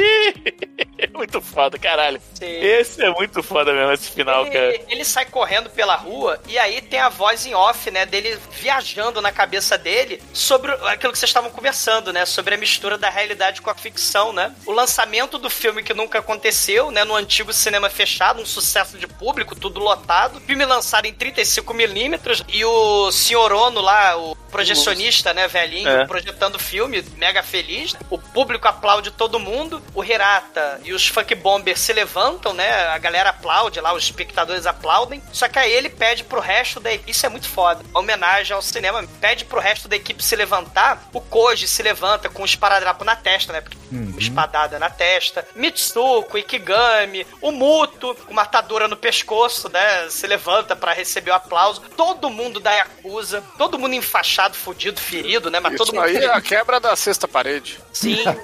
E, e- e isso é muito interessante porque eu já comentei no podcast lá no Masmorra de um filme chamado Afterlife, que quando as pessoas morrem e vão pro limbo, o pessoal do limbo pede pra eles escolherem uma cena da vida deles pra ser filmada pelos anjinhos do céu, que eles vão recriar a cena pra eles levarem pro, pro, pro além vida, né? E, e- veja esse filme, Afterlife, o que é o Afterlife. O Não é melhor Afterlife que aquele do Bruce Lee lá com o Popeye e o Poderoso Chefão não, do não, Inferno. não, né? esse, esse não. Esse aí já foi podcast também. Mas esse After Life é um elemento bem parecido aí com esse final aí maluco do, do Hirata. E ele tá gritando, né? Ele até começa a gritar fuck bomber, fuck bomber, né? E aí o Sion Sono quebra a quarta parede, né? Ele grita corta, do mesmo jeito que lá no Holy Mountain o Alexandro, o Alejandro Rodoró gritou, é, zoom out the Aham. câmera. E, e- e aí o Hirata para de correr, a equipe, né, aparece de trás lá da- dos cenários, as É, câmeras... termina como se estivesse acabando a filmagem mesmo, né? É a, a Será queda- verdade? Será Não, né? ficção? Não, isso né? aí, não, gente, isso aí é, é, é a alusão do, da autobiografia dele, né? O autorretrato dele. Então Sim, é, é sim. ele mesmo dizendo, Sim. ah, consegui terminar o filme. É, é isso, por isso que tem essa, esse grito aí de corta, entendeu? Muito E- bom, sim, sim. E, e- e todo sangue, suor e lágrima, mesmo nesse filme de fantasia que fala de elementos autobiográficos dele, tudo é real. E é isso mesmo que o Seu Sono quis homenagear, né? O sangue, o suor, lágrima e desespero pra fazer um filme. E, e isso é real, mesmo sendo um filme de fantasia. Trabalheira que dá fazer um filme. Isso é, é foda, É. foda pra caralho. É uma linda homenagem ao cinema também, esse filme. Certeza, né? Muito bonito. Esse final é muito legal. Concordo com o Bruno, que é isso mesmo, ele falando porta, né? É a que eu consegui chegar aqui. Você falou que tá o quê? 10 anos ou 12 Exato. anos com, na mão dele esse roteiro, né? Então, É. é. a dificuldade do diretor de conseguir realizar, né? Mesmo um dos maiores diretores do Japão, né? Mais reconhecidos, os Miki são mega reconhecidos e você tem essa, essa dificuldade, né? Os O, o Irata, né? o Irata ele encarna essa coisa do amor ao cinema, né? E da falta de amor ao elenco e à equipe, né? Também. Mas O Roger Corman, né? O Herzog, Roger Corman, né?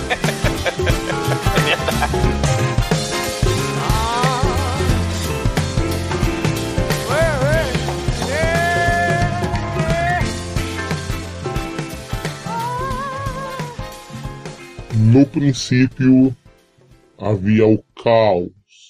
Então Nicolas Cage disse que haja o trash e viu que era do mal.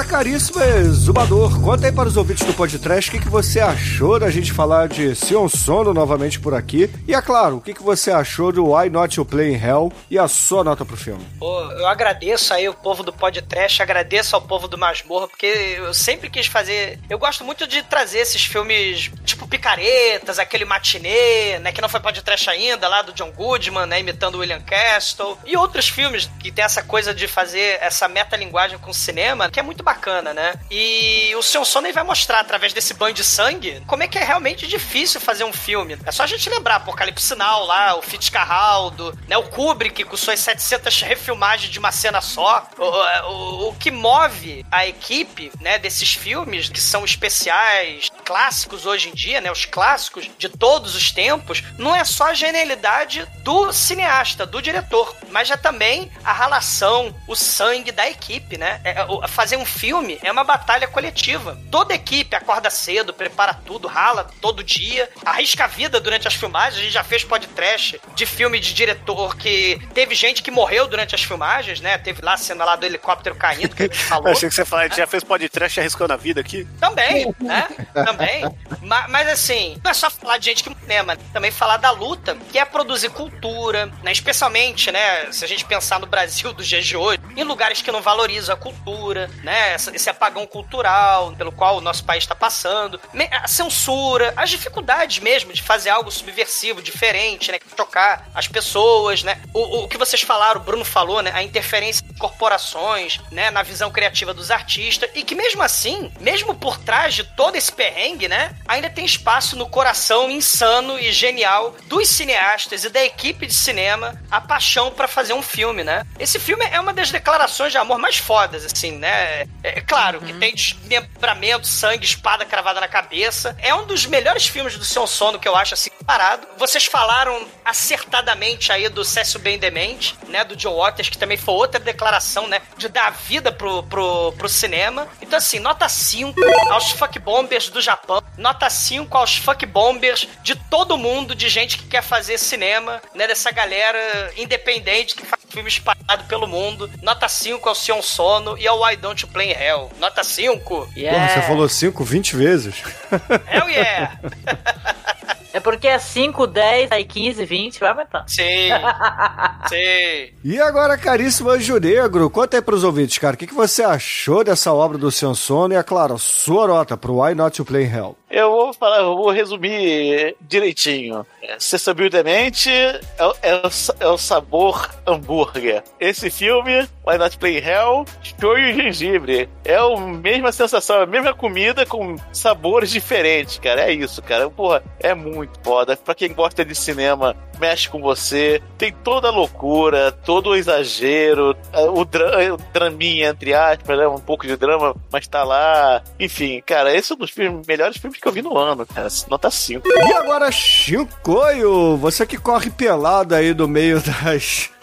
dos É ofurôs japoneses. Conta pros ouvintes, o que, que você achou do. Why Not Play. Hell e a sua nota pra ele? Bom, o filme é tudo isso que todo mundo falou até agora. Eu achei ele muito bom, apesar que eu achei ele um pouco longo. Eu acho que tem uma, tem uma barriguinha. É, os filmes de Seu Sono são gigantes mesmo. É, mas ele tem uma barriguinha ali. Ele é dois filmes em um que, que serve pra um desfecho final, né? Só que essa, a minha namorada viu comigo, ela dormiu numa, uns 20 minutos e ela viu a- o corte perfeito do filme.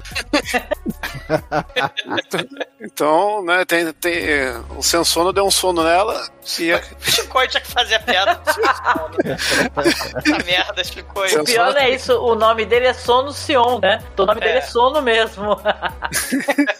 né, o cara tinha que fazer agora a adaptação do Sandman. Mas é, o- esse filme tem um puta de um mérito que, além de ser todo esse negócio que já foi falado, ele ser uma- o negócio do cinema de guerrilha, né? De conseguir é, criar várias histórias e juntar no final. Quando chega, né, no, no, no último ato do filme, a gente tem uma coisa que assim, agora vai, eu, eu vim até aqui pra isso, né? Essa uma hora e meia que eu passei foi pra esse momento. Aí ele faz uma, uma cena só pra fazer um, um aperitivo do que ele queria fazer pra depois voltar e fazer tudo de novo. Sim. E você, ah, eu já vi o que eu queria ver, né? Não vai melhorar, e ele consegue melhorar, né? Ele consegue perverter todos os clichês, e isso aí é uma coisa que, que eu valorizo muito, né? Então era pra ser quatro, mas vai ser cinco. Opa! Uhul! E agora, Edson Oliveira, você não deve ter visto esse filme no cinema, porque eu duvido que esse filme tenha passado por aqui. Mas conta aí pros ouvintes, o que, que você achou do Why Not You Play in Hell e a sua nota pra ele? Bom, eu fui ver esse filme, eu fiquei com medo de não entender o filme, principalmente quando a cena inicial é uma menininha cantando no comercial. Eu falei, eita, Você viu do Nicolas Cage antes? vi. Aí você fica com esse medo mesmo, porque não dá pra entender, né? É. Aí eu fiquei com medo tal de não entender o filme, então, mas não, o filme foi desenrolando. É, eu achei bacana pra caramba, gostei da- das referências, o modo como foi trabalhado, tal, o modo como junta as histórias. Shinkoi, você falou de duas histórias que se juntam, não, tem uma terceira, que dá pra tirar a terceira. Não, dá sabe? pra tirar quatro, né? A única coisa que não dá pra tirar desse filme é um momento de masturbação no hologrado, né, cara? Que infelizmente aí faltou no bingo daquele ator lá que fazia Kung Fu, né?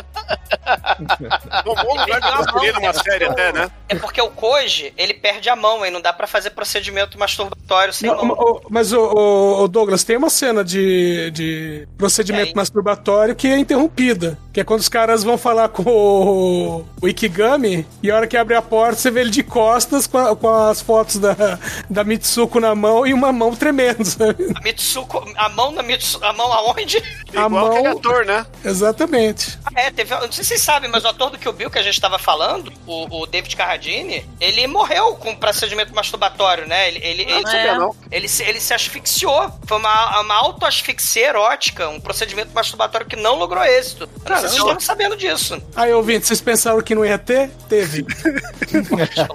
Eu, o Dedé do David Carradine. Bom, com tudo isso exposto, nota 5.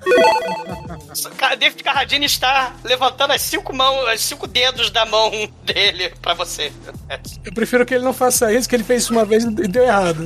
Deu ruim. Afterlife. E agora, Angélica, antes de tudo, muito obrigado por você aparecer novamente aqui no podcast. É sempre um prazer recebê-la por aqui. Eu queria que você contasse para os ouvintes aí o endereço do Masmorra, que é sensacional, o Exumador tá sempre por lá. Eu gostaria de conseguir aparecer mais vezes, mas infelizmente não consigo. É, com tanta frequência como é, antigamente, né? Infelizmente. Tá sempre convidado. Gosto muito de você, Sim, você sabe, sim. né? De todos vocês, assim, eu tenho vocês no coração mesmo. Ah, tá. Poxa, Menos aqui é, é recíproco, você sabe, né? menos ou mais. Menos o Tá presente. E o Manel. Mas conta aí, Angélica, além do, do endereço, também diga aí pros ouvintes, o que, que você achou do, desse filme do Seu Sono que falamos hoje e a sua nota pra ele. Olha, o Sion Sono, ele é um cara que eu conheci através daquele filme Cold Fish, filme de gelar o sangue, né? E muita gente conheceu pelo. É, Suicide pelo- Club, pelo- né? É, o Suicide Club, que é um filme lá do suicídio coletivo. Ele é apaixonante. Eu e o Douglas Marcos, nós três gravamos aí um podcast enorme, que ele vai sair em duas partes lá pro nosso site. Ah, duas partes. Vai sair em duas partes, porque são o quê? Quase cinco horas, né? Então teve que dividir, né? em duas partes, porque o papo tá muito bom. Agora a gente tá como Cineclube da Masmorra, por quê? Porque a gente tem esse endereço aí que a gente eh, lutou pra conseguir mantê-lo, que é masmorracine.com.br, mas porque alguns diabos a gente não sabe o que, a gente tem problema lá no site, o site demora pra carregar, dá erro, dá de tudo, e acabou que eu criei lá no Anchor esse perfil, né, Cineclube da Masmorra, que estão todos os nossos podcasts, pra quem quiser procurar. Quanto ao diretor, visando isso que eu falei, é, de ter gravado podcast, a gente foi conhecer toda a filmografia do diretor, né, teve, claro, as minhas preferências, eu sou feminista, né, tem filmes dele que eu gosto muito, tipo Tag, recomendo profundamente, assim, pra quem tá nos escutando, é, é um filme que ele, que ele virou meme, porque tem um gif, assim, que as, que as estudantes todas ficam sem a cabeça, são cortadas, o ônibus tá assim na estrada e é cortado todo mundo ao meio, menos uma menina que se abaixou. E é um filme que fala sobre identidade, sobre você ser mulher desse mundo. Então é, é muito foda, ele é um diretor que eu acho ele profundamente. é, é, ele tem um olhar feminista assim, para nós mulheres, assim, as personagens dele têm uma humanidade, elas têm uma, uma, uma maneira de se justificar, sabe, a sua postura perante a sociedade que cobra a mulher. Então eu tô me estendendo um pouco, peço até desculpas, assim. Eu acho ele muito emocionante. E para quem tá com um pouco de receio, eu acho ele um pouco cabeçudo, não tem a menor receio do diretor, porque ele é um cara muito divertido. Pra vocês fazerem ideia, tem uma série dele que saiu pela Amazon, é uma série de vampiros, sabe? Não sei se vocês ouviram falar sobre o Tokyo Vampire Hotel, que é absolutamente engraçada, né? Então ele é muito engraçado e massa velho. E, e tem isso também, que você consegue pegar em alguns filmes dele mais sérios, assim, é, as coisas que ele quer dizer mais profundamente, como a gente fala aqui de cinema, deste filme. Mas ele é maravilhoso, gente. É, pesquisem, assistam. A gente colocou, a gente tem um canal no OkRu, que é uma espécie de Facebook russo aí, né? Maluco. Mas todo mundo tem vários canais lá. Tem várias pessoas que eu conheço, inclusive, que tem canal lá, que bota filme clássico, bota filme de terror. é, bota pornô lá. Não, não, não. Se tiver pornô, olha, eu não cheguei no pornô lá. Mas deve ter, porque na Rússia vale tudo, né? Mas o lance é que a gente também tem um canal lá, que é um canal de cinema. E eu publiquei muitos filmes do Seu Sono lá. Então, se vocês quiserem procurar a gente, procura a gente eh, como Cineclube da Masmorra. E se quiser assistir assi- assistir o que a gente comenta, é só é, acessar o OKRU, é ok.ru mesmo, e procurar a gente também como Cineclube da Masmorra. E, poxa, eu agradeço de todo o coração, vocês são uma referência pra mim, esse mundo de podcast, é o que faz a gente rir, numa época tão difícil da gente rir, né? Que estão querendo roubar da gente até o riso, né? E vocês faz, é, fazem a gente divertir, dar risada, refletir. Então, beijo no coração, né? Todo o meu amor. Ah, obrigado. brinde a masmorra, um brinde a Uh, vocês. Aí. Todos nós. Sim. É. E fizeram 12 anos também, né? 12 fizemos Fizeram 12 anos de podcast. Olha aí. também. Então é 5 pro diretor que ele merece, viu? Ah, excelente. E agora, Marcos, você também é sempre um prazer recebê-lo por aqui. É, sabe que aqui é a casa de vocês também, né? Vocês sabem disso, não tem, não tem frescura, é só chegar, pô, pode botar o pé em cima da mesa, abrir a geladeira, pegar a cerveja, que tá tudo tranquilo. Mas conta aí, Caramba. Marcos, o que, que você achou do filme? E é a sua nota para o seu sono no Why Not You Play in Hell? É uma grande alegria, em primeiro lugar, eu estar aqui gravando de novo com vocês. Eu tava com saudade, né? E, e gravando com a casa quase cheia, né? Isso é muito bom também. Audital Mind, procedimento Só, é, com, a com a- com quase todo o elenco completo. Então, é, felicidade de estar gravando de novo com, com o Shinkoio, com o Edson, com o Demetrius, né? Com o Bruno, com, com o Douglas já é, né? Enfim. Já deu no saco. O Douglas já enche o saco de vocês lá, né? Então, Beatriz. cinco horas de podcast, porra. Sem plano holandês. Virou MDM agora, porra? e, e eu gostei demais do filme. Eu assi- Eu assisti agora pela segunda vez pra gravar, né? O podcast eu já tinha assistido quando a gente foi falar do diretor e eu me diverti igualmente. Então, ao mesmo tempo que essa coisa do, do amor pelo cinema, ele não perde em momento nenhum, ou quase em momento nenhum, é, esse olho que ele tem pro absurdo, pra, pro humor, pra, pro escracho. Então, um filme que tem é, mafioso tarado careteiro e beijo romântico interrompido por lobotomia feito com uma katana, não pode ser menos que cinco. ah, excelente. E, caríssimos ouvintes, a minha nota pra esse filme aqui vai dar uma média redonda, porque é 5. Obviamente a média será 5. Esse filme é foda. Eu não vou repetir o que a galera falou, mas é, fica aí o comentário que eu disse lá no iníciozinho, que eu achei que foi bem pertinente, cara. Ele é o Nelson Rodrigues japonês, cara. Ele manda muito bem. E é escrachado o suficiente para os ouvintes do podcast, que não são tão cabeçudos assim como a Angélica fez questão de frisar, assistirem. Tem assim as cenas. Os filmes são longos, obviamente por isso que esse podcast foi longo também, mas não tem, não tem problema. Média 5. E Marcos, conta aí pros ouvintes, cara, o que, que a gente vai ouvir no encerramento desse podcast hoje? Não tem como fugir. É, com vocais do genial Leroy Gomes, o Santa Esmeralda com Don't Let Me Be Misunderstood. Tarará. Pam. É Então, uma pena que as pessoas, Opa. enquanto ouvirem, não estarão vendo a- as, aquelas dançarinas fazendo uma, uma péssima imitação de flamenco, né? E, e o cabelo Black Power do Leroy Gomes totalmente deslocado, né? Tem que ter um gif com, com eles vomitando aquele sangue de arco-íris aí do, do seu sono. Ia ser muito foda. Lindo, lindo. Passa um vídeo. então, excelente, ouvinte. Fica aí com é, Santa Esmeralda e até a semana que vem. Bora filmar, bora filmar, Uru. Bora filmar no Japão Kayakuta, do Dark One Production. Bora filmar.